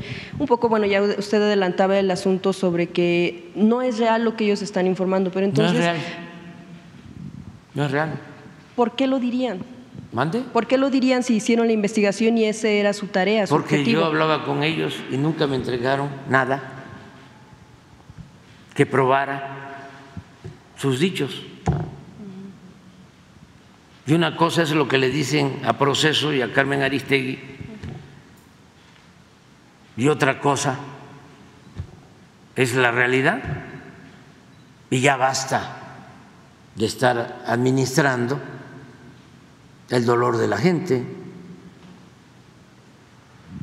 porque eh, no se debe eh, utilizar el dolor del pueblo, no se puede eh, estar engañando, hay que actuar con la verdad, hay que decir la verdad. Y si por cuestiones políticas o ideológicas eh, la consigna es, fue el Estado, fue el ejército, y de ahí no salimos, pues yo les puedo decir, en primer lugar, de que fue el Estado, claro que fue el Estado, sin duda, porque el Estado pudo en su momento. Aclarar las cosas y no fabricar mentiras. De eso no hay duda.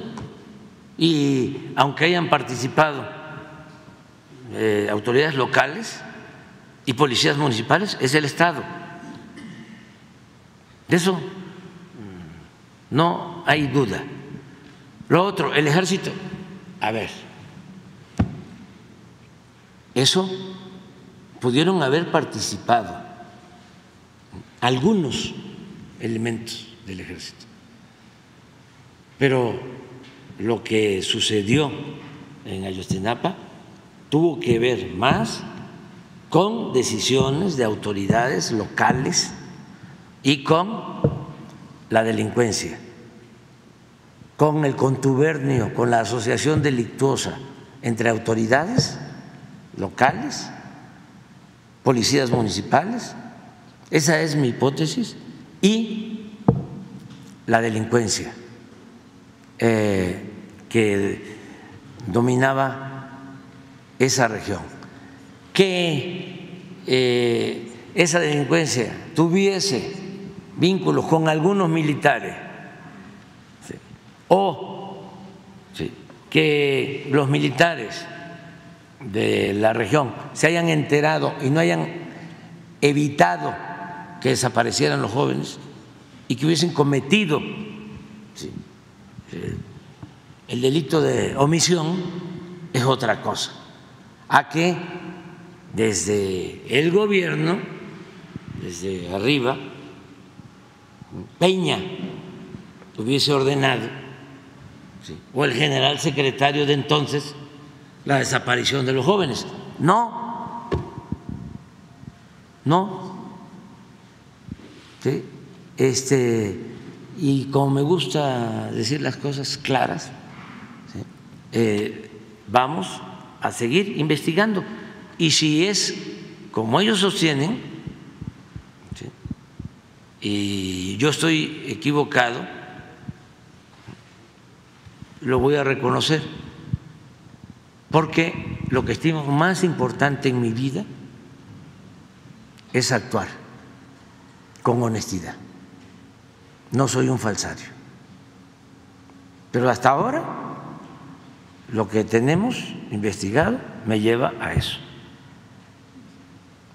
Y eh, también para los padres, eh, estoy en el compromiso de que antes de que termine voy a cumplir eh, dando a conocer lo que sucedió y castigando a los responsables, que no haya impunidad y lo más importante, el no dejar de buscar a los jóvenes. Y finalmente, presidente, sobre este mismo tema y para terminar también, eh, Usted menciona que no es la institución en general, pueden ser uno, dos, tres, cien elementos los que pueden estar Sí. cometiendo irregularidades. Pero entonces, ahí que falló la cabeza, en ese caso, pues es el, el general que estaba en, en ese momento cuando Peña Nieto, Cienfuegos.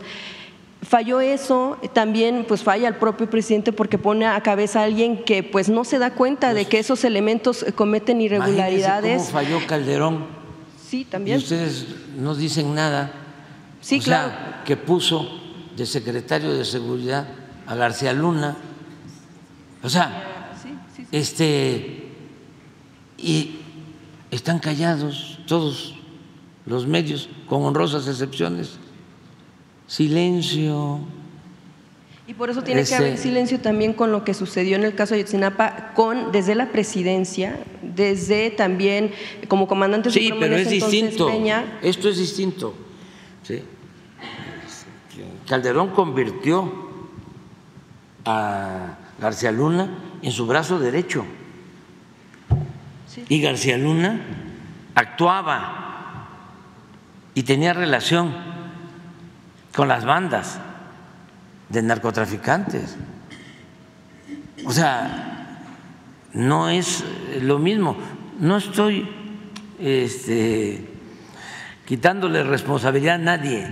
Lo que quiero es que seamos objetivos eh, y que eh, nos apeguemos a la verdad. O sea, porque yo fui, son cosas distintas, ¿no? Yo fui desaforado como jefe de gobierno. ¿Qué hicieron conmigo? Se supone, porque ni fue cierto, de que unos funcionarios de un fideicomiso de Santa Fe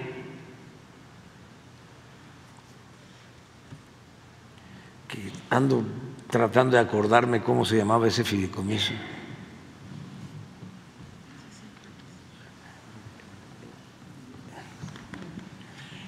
que lo creó Manuel Camacho, el fideicomiso de Santa Fe. ¿Ah?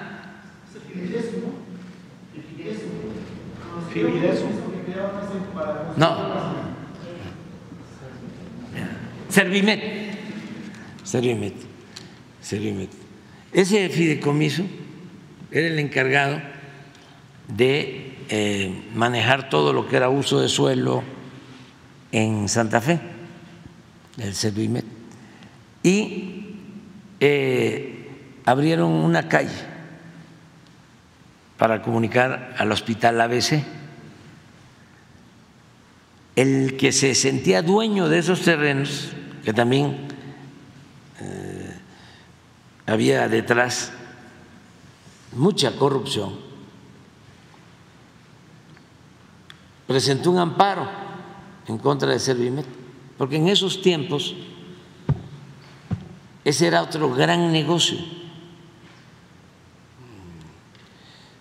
otro botín de que inventaban de que les habían expropiado sus predios, los predios ni siquiera eran de ellos, eso fue lo del paraje San Juan, que hicieron este, escrituras falsas, no existía el predio, todo esto en contubernio con jueces, con notarios públicos, y obligaban al gobierno a pagar una indemnización. Un juez federal, incluso la Suprema Corte, a mí me querían en una ocasión este, condenar a pagar 1.810 millones de pesos por un terreno que se había expropiado en la época de Salinas, que se llama el paraje San Juan, que ya está poblado, habitado. Pero ahí cierro el paréntesis. Eh, en el caso que me ocupa, estos de Servimet quieren abrir el camino y el supuesto dueño presenta un amparo y no eh, siguieron construyendo el camino. Sin embargo, el dueño presentó una denuncia en contra de los que no habían supuestamente cumplido la orden de acatar el amparo. Como yo era el jefe de gobierno, fíjense, terminaron culpándome a mí, así como se lo estoy planteando. Yo ni sabía. Y eso fue lo que utilizaron para destituirme como jefe de gobierno. La Fiscalía, en ese entonces Procuraduría, el señor procurador tuvo que renunciar, Maceo de la Concha, eh, el nieto de, de Mariano Azuela, que era presidente de la Corte, todos los ministros de la Corte, Santiago Krill, que era secretario de Gobernación, Fox, desde luego, porque no querían que yo apareciera en la boleta como candidato al 2006. Entonces, si lo que hace un funcionario, si comete un delito un funcionario, es responsabilidad del presidente, es responsabilidad, en este caso, del jefe de gobierno.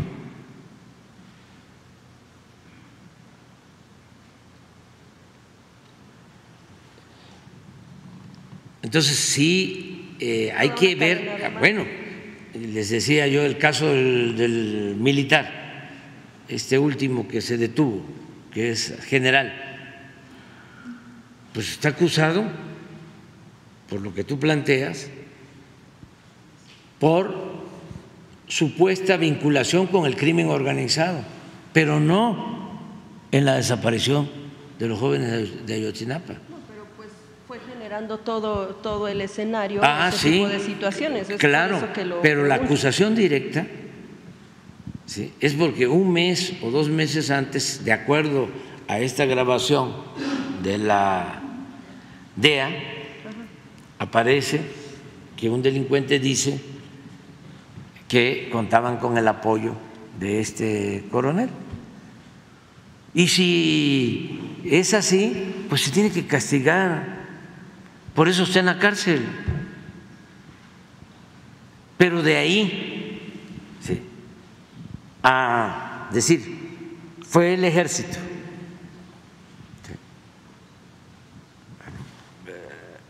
Es pues este bastante temerario. O sea, eh, y yo tengo la obligación, y todos, ¿eh? de cuidar el prestigio del ejército. En todos sus años de lucha, presidente, ¿usted imaginó que iba a llegar a ser un gran defensor del ejército? Sí, sí imaginé, porque como conozco la historia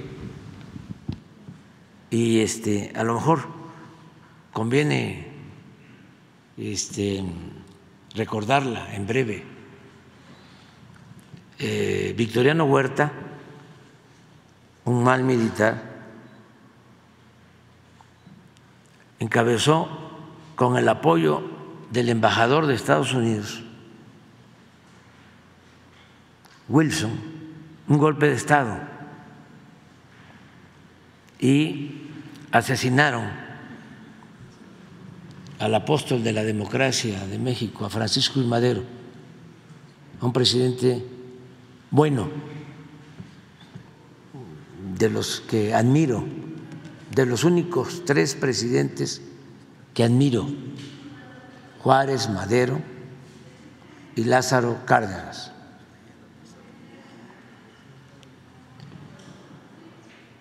y un gobernador, el único, Venustiano Carranza, gobernador de Coahuila, desde que detuvieron al presidente Madero aquí, en la sala de juntas, de donde despacho, y lo bajaron a la intendencia y lo tuvieron cuatro, cinco días preso, junto con el vicepresidente José María eh, Pino Suárez, en la intendencia, que por eso hicimos un museo y se llama la Intendencia de la Tradición.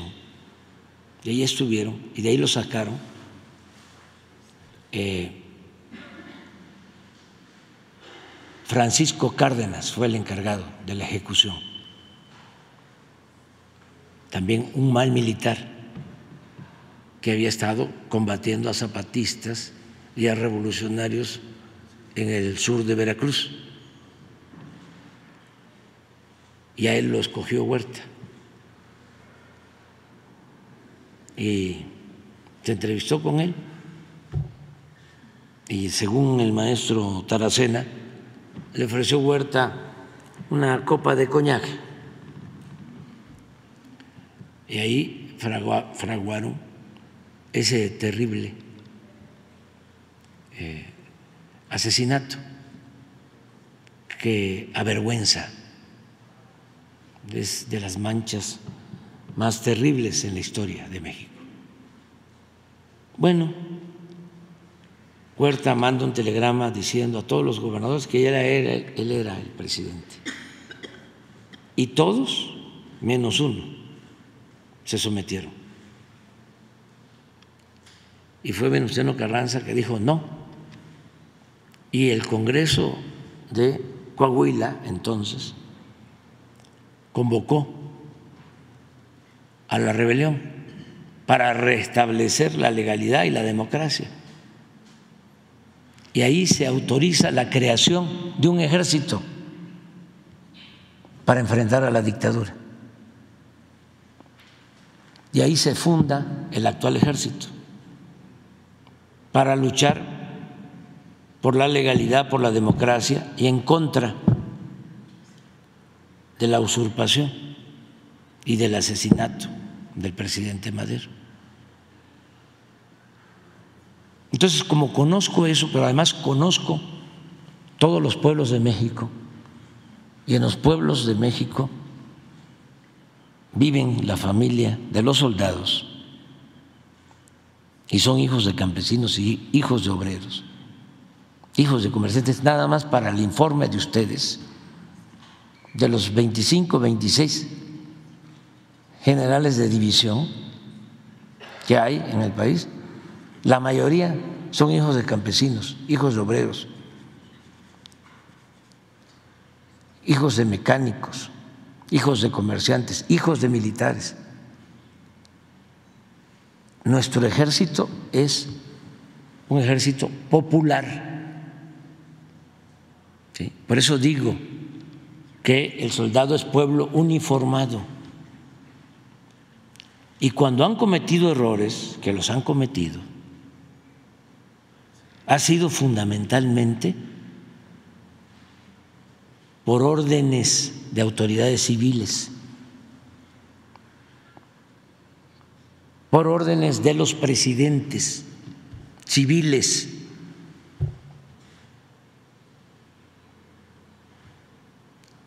Entonces, sí, tienes razón, defiendo al ejército y defiendo a las Fuerzas Armadas.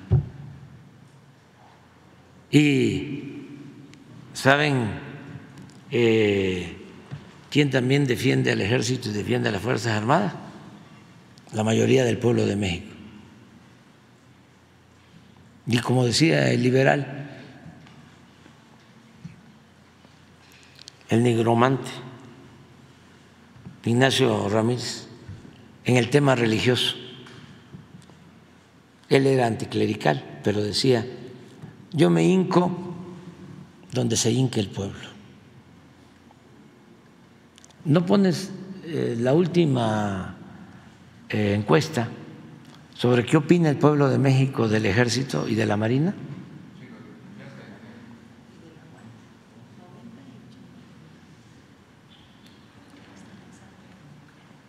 Son temas muy interesantes, ¿no?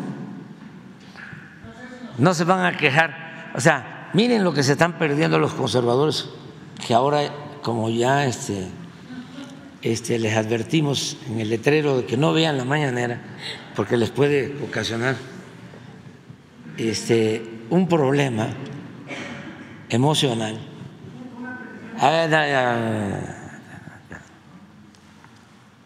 Una precisión.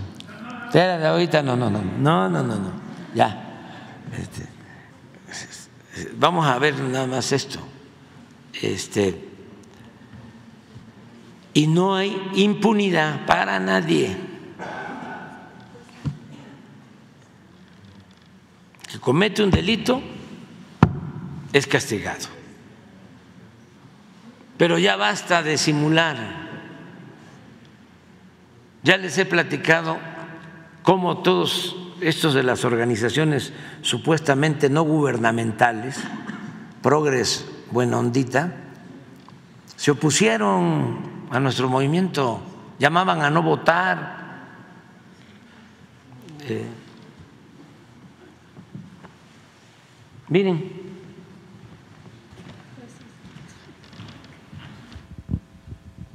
y es el INEGI.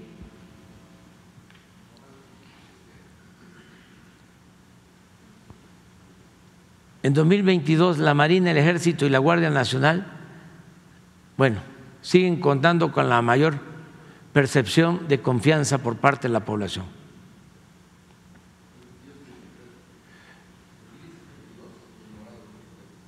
Marina, 89.6. ¿Qué año? 22, 23, 90.1. El ejército, 87.1, 87.2 de aprobación.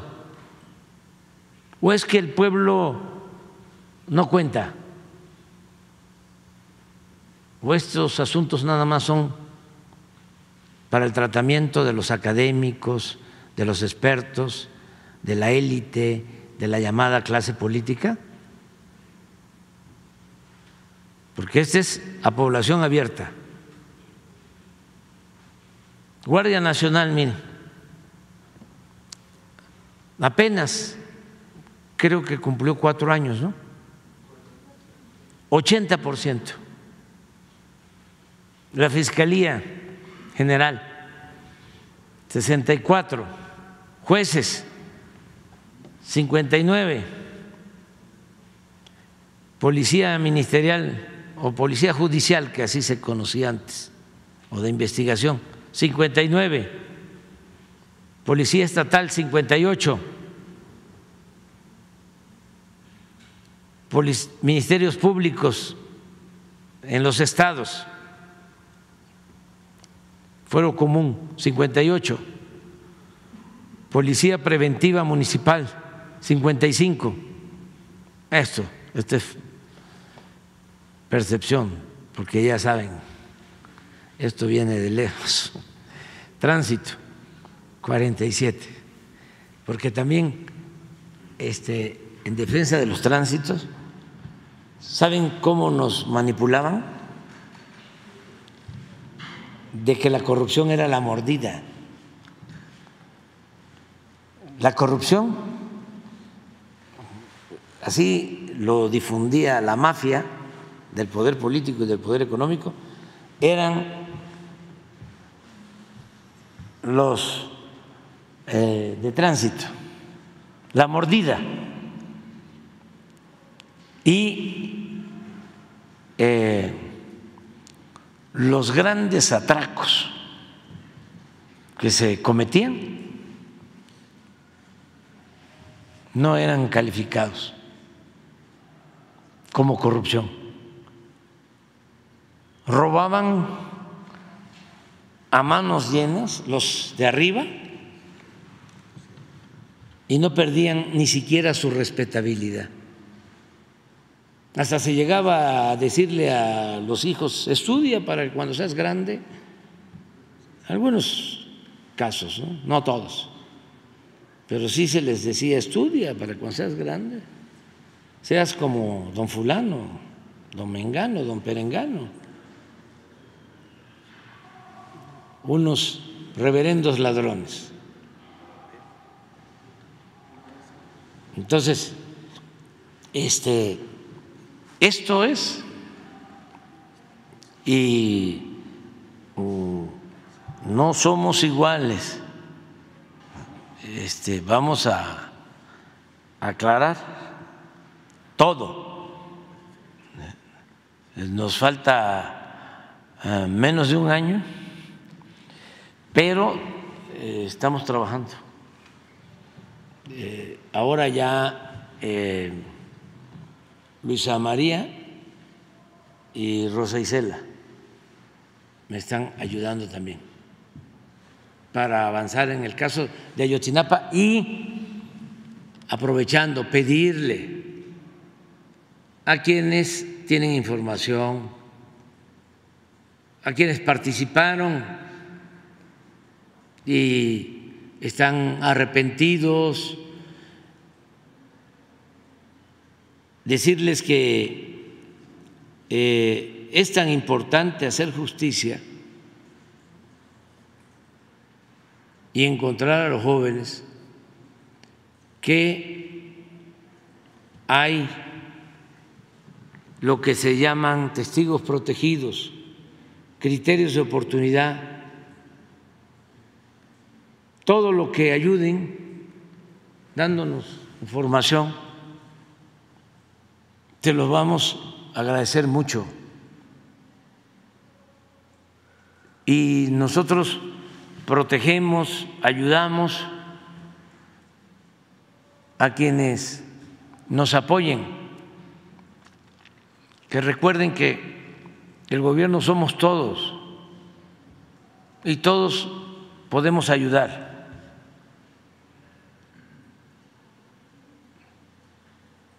Todos podemos ayudar. Entonces, hay eh, quienes participaron, están libres saben lo que sucedió, hay quienes están en la cárcel, hay familiares, mucha gente que nos puede ayudar y este y los vamos a cuidar, los vamos a proteger y les vamos los vamos a agradecer mucho. Va a ser una gran contribución el ayudarnos a esclarecer estos hechos, porque así es como se va purificando la vida pública del país.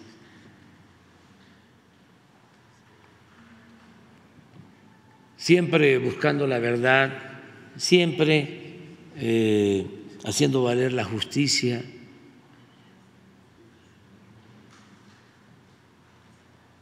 Entonces, que nos ayuden todos Adelante. ¿Qué tal, presidente? Iván Saldaña del Heraldo de México. Preguntarle, la Corte ya ordenó al Senado nuevamente nombrar a los tres comisionados faltantes del INAI. Acusó que la Cámara Alta está incurriendo en una omisión inconstitucional. ¿Usted pugnaría porque se llegue a un acuerdo o que se queden vacantes estas, bueno, que queden estas vacantes? Y también aprovechando, ah, ya que estamos hablando del Poder Judicial, ayer se vio a la consejera jurídica de la presidencia ir a la Corte. ¿Qué asuntos abordaron? Ya que pues está este distanciamiento y si se reunió también con la eh, presidenta eh, Norma Piña, la consejera jurídica. Bueno, de lo primero, pues es un asunto entre el Poder judicial y el poder legislativo.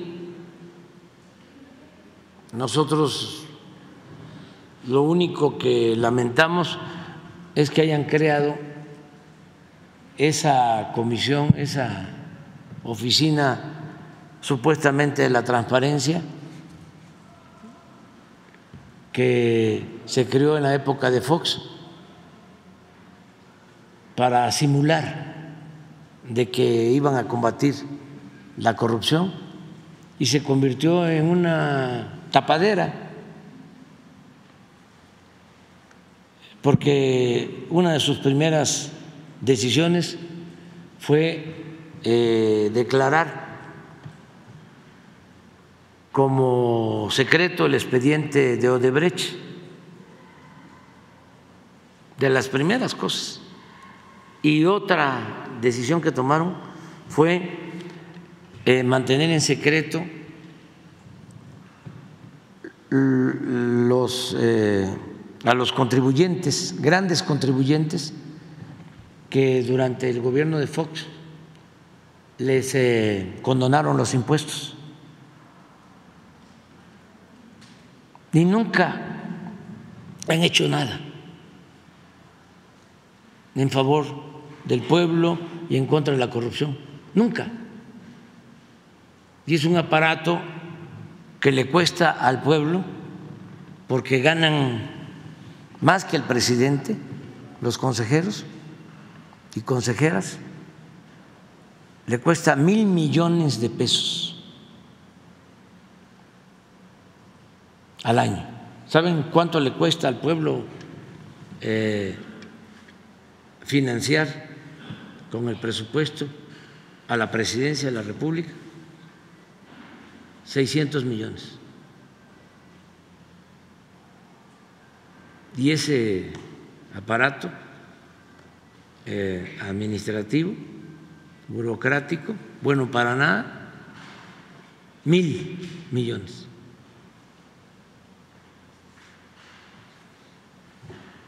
Pero ese es un asunto entre poderes, es mi opinión, eh, la externo porque es de dominio público, yo siempre he dicho lo mismo. Pero sí tiene opinión también para que se destraben estos nombramientos o que se queden vacantes? Pues que lo resuelvan ellos. A mí lo que me gustaría es que este, dijeran, ya no vamos a gastar mil millones, nos vamos a ajustar a 500 y vamos a destinar 500 a becas de estudiantes pobres.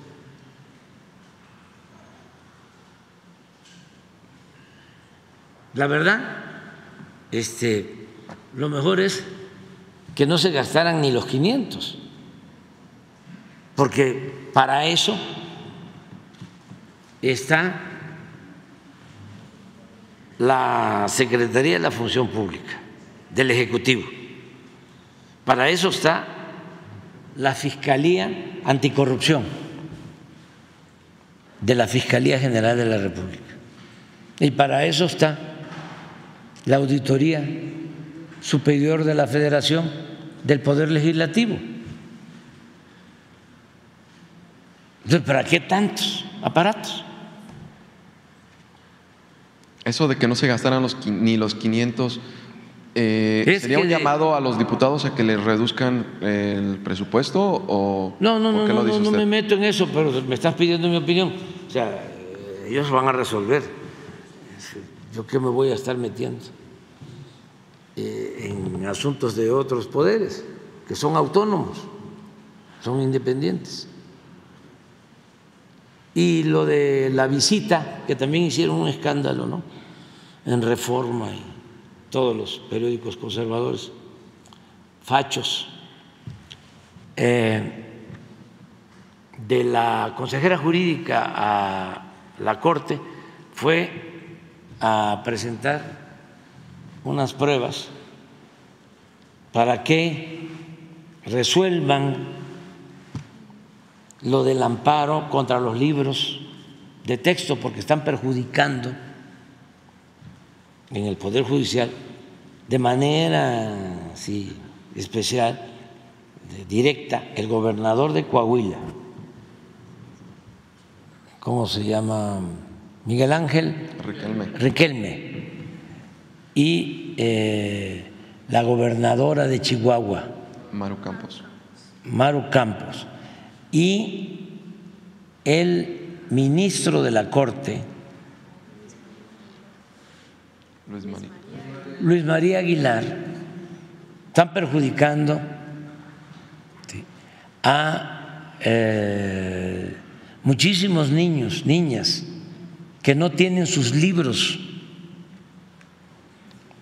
de texto, porque estos dos eh, gobernadores, la gobernadora, el gobernador, presentaron amparos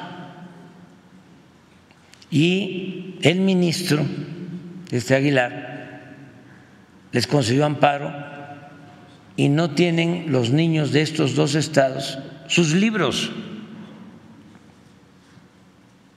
por cuestiones politiqueras.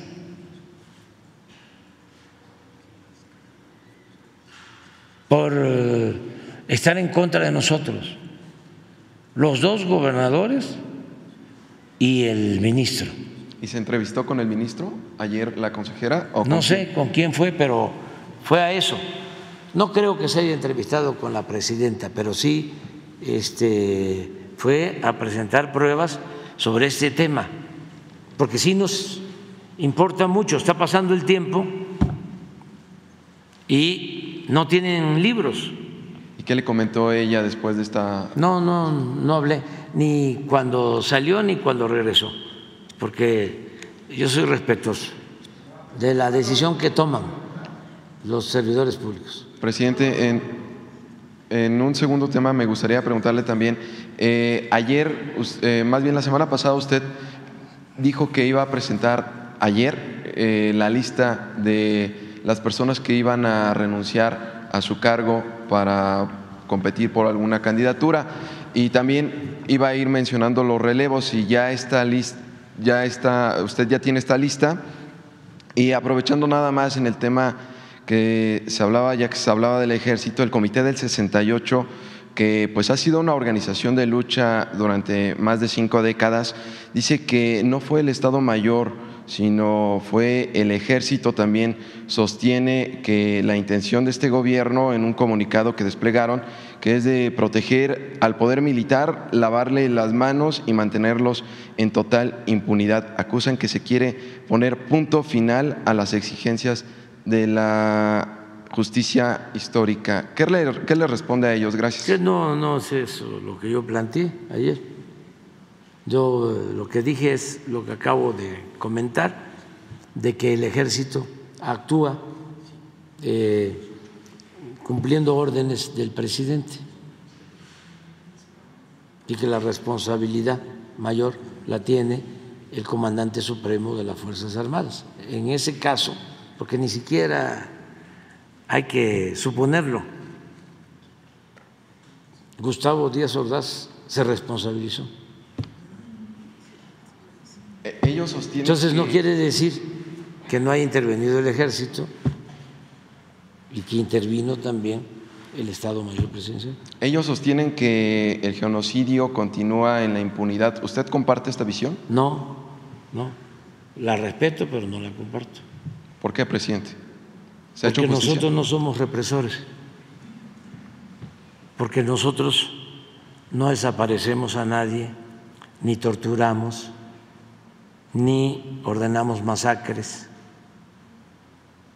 Somos distintos. Venimos de un movimiento de, lucha en favor de causas justas y estamos a favor del pueblo.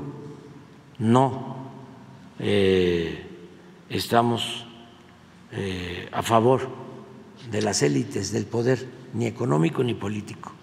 Y siempre hemos luchado para que triunfe la justicia sobre el poder, siempre. Yo creo que este, ellos no están de acuerdo con nosotros, eh, así es en la democracia, pero eh, yo tengo mi conciencia tranquila. Sobre la lista de los funcionarios, nada ah, se me ha pasado, es que ha habido mucho trabajo, pero ya vamos a, dar a conocer. Hoy empezamos. Eh, ya eh, hay un sustituto de Sheffield que, este, que él trabaja ahí.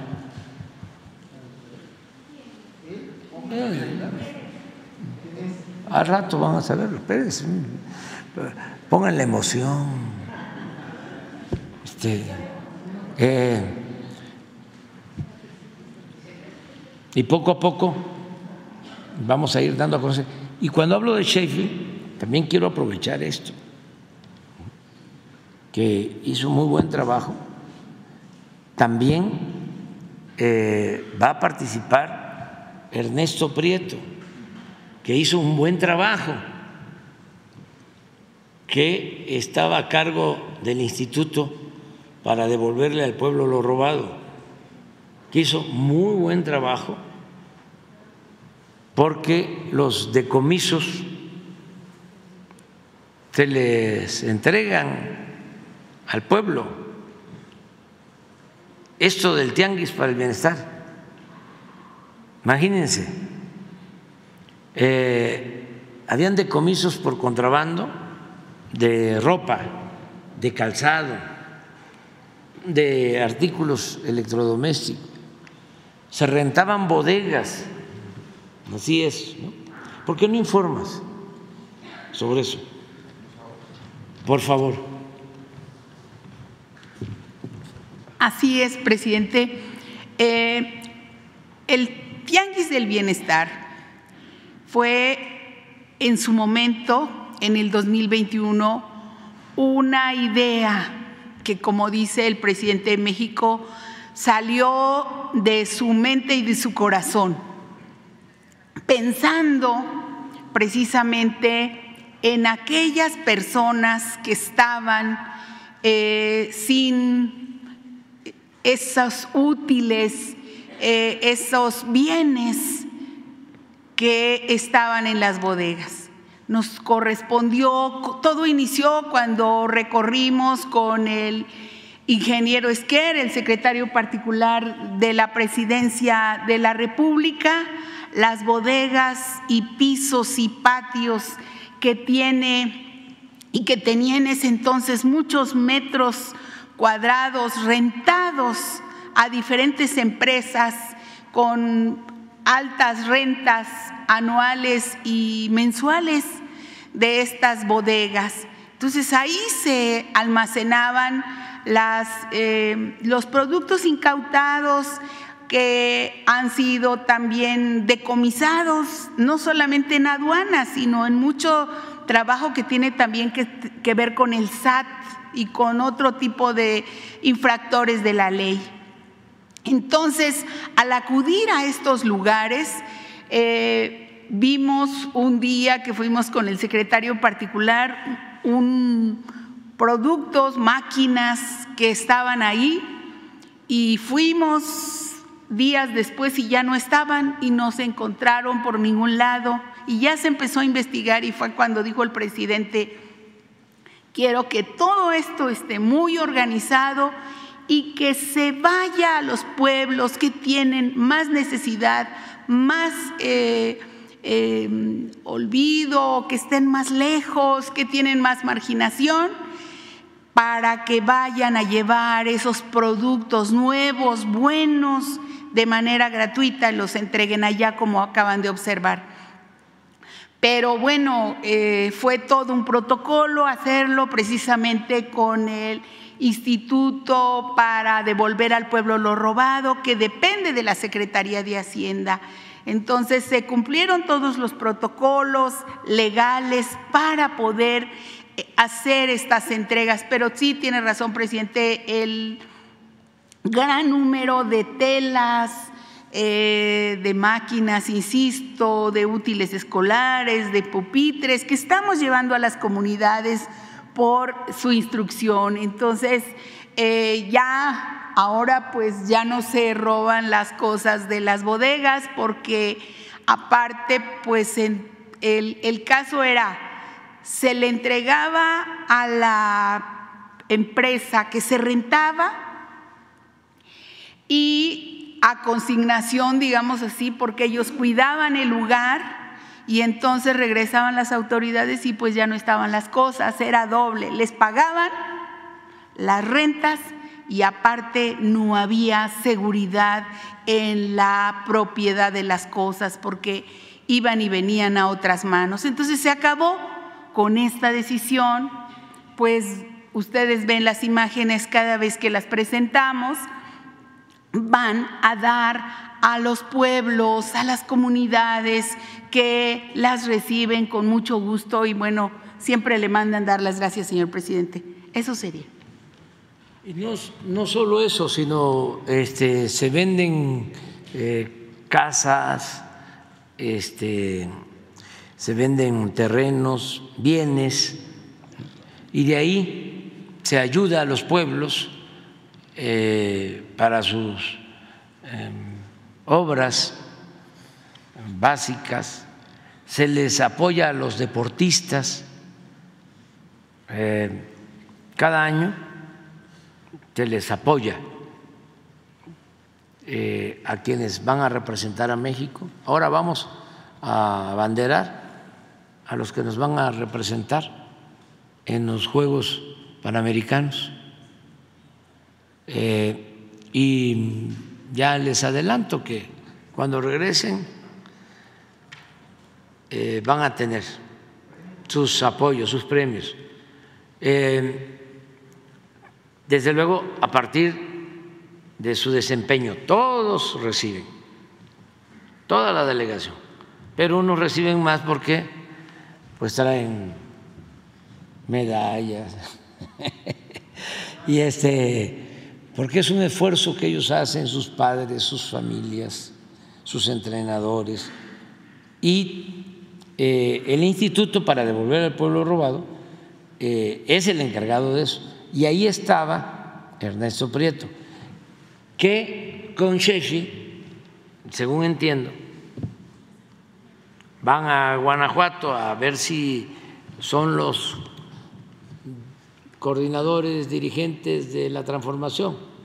Entonces tengo que hablar bien, porque así es, además, de, de todos, o no puedo hablar este, aquí bien de una persona y mal de otra.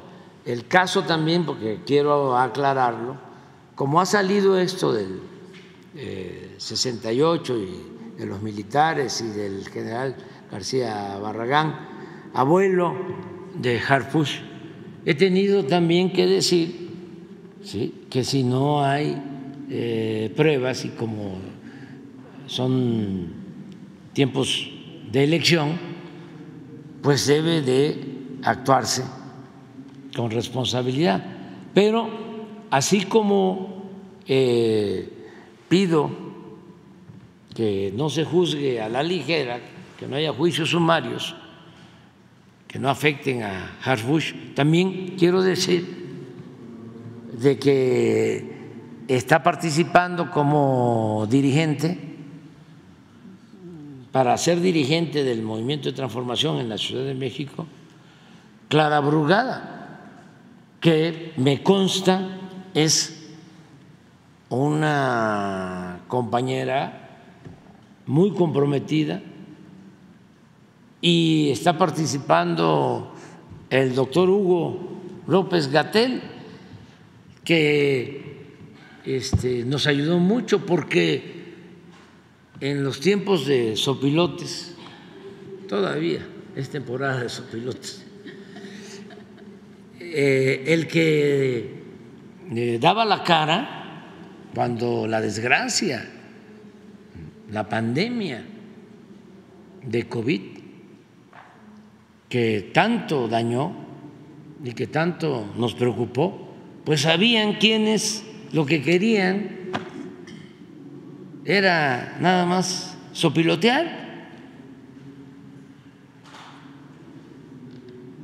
Eh, sacar provecho del dolor, de la desgracia, porque ese es el grado de enajenación al que llegan por su conservadurismo. Entonces, eh, se le lanzan ¿no? a Hugo eh, fuertísimo, pero ayudó muchísimo él y tengo que decir lo mismo de Clara y tengo que decir lo mismo de Carrefour este, y tengo que decir lo mismo de todos, o sea, porque aquí ni modo. Y además, ¿quién va a decidir al final? Pero no solo en el caso de ellos, en el caso de quienes van a ser las autoridades en la Ciudad de México y en el país, el pueblo. El pueblo va a decidir y el pueblo ya está muy informado y no se va a dejar eh, manipular. Ya no es el tiempo de antes, ya pasó eso. Ya tenemos que celebrar que México es otro en cuanto a su desarrollo político, su nivel de desarrollo político. Hoy en la mañana decía yo que no hay que sepa, a lo mejor ustedes me van a ayudar, un país en donde el gobierno se reúna todos los días o los miembros del gabinete de seguridad se reúnan de lunes a viernes para atender el problema de la inseguridad y de la violencia. Si saben ustedes de algún gobierno que haga esto, me lo informan. Y también si saben que hay un gobierno que le informa a los ciudadanos cada 15 días de delitos cometidos, de eh, sentencias, del combate a la impunidad, de las acciones de las distintas corporaciones de policía y de las Fuerzas Armadas. ¿Ustedes creen que en Estados Unidos el gobierno cada 15 días informa de cuánto decomisan de droga? Hay una reunión, lo digo con todo respeto, ¿no? pero no es este, para cuestionar a los del gobierno de Estados Unidos, no, es a los este, eh, conservadores nuestros, porque nada más ven la paja en el ojo ajeno y no la viga en el propio. ¿Ustedes creen que en Estados Unidos cada 15 días hay una reunión? Se decomisó tanto fentanilo, tanta marihuana, tanta cocaína,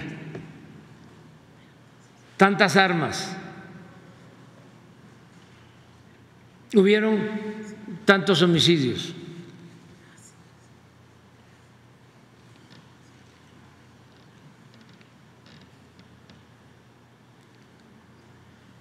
Se detuvo a tantos delincuentes, se recibió en extradición o se envió a eh, delincuentes de México, de Colombia, eh, a tantas personas, o a China.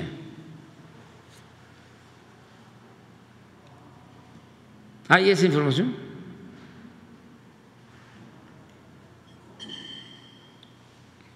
Es que quise terminar este, tirando aceite, presumiendo. Bueno, nada más para que eh, no estemos pensando que somos ni más ni menos que nadie. No somos más, pero tampoco somos menos.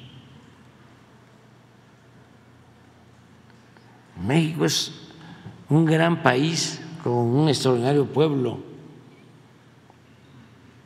y es ahora uno de los países con más prestigio en el mundo. Y vámonos a desayunar, porque si no, este, vamos a dejar sin, sin lista. Ahorita mismo, ahorita te atiendo.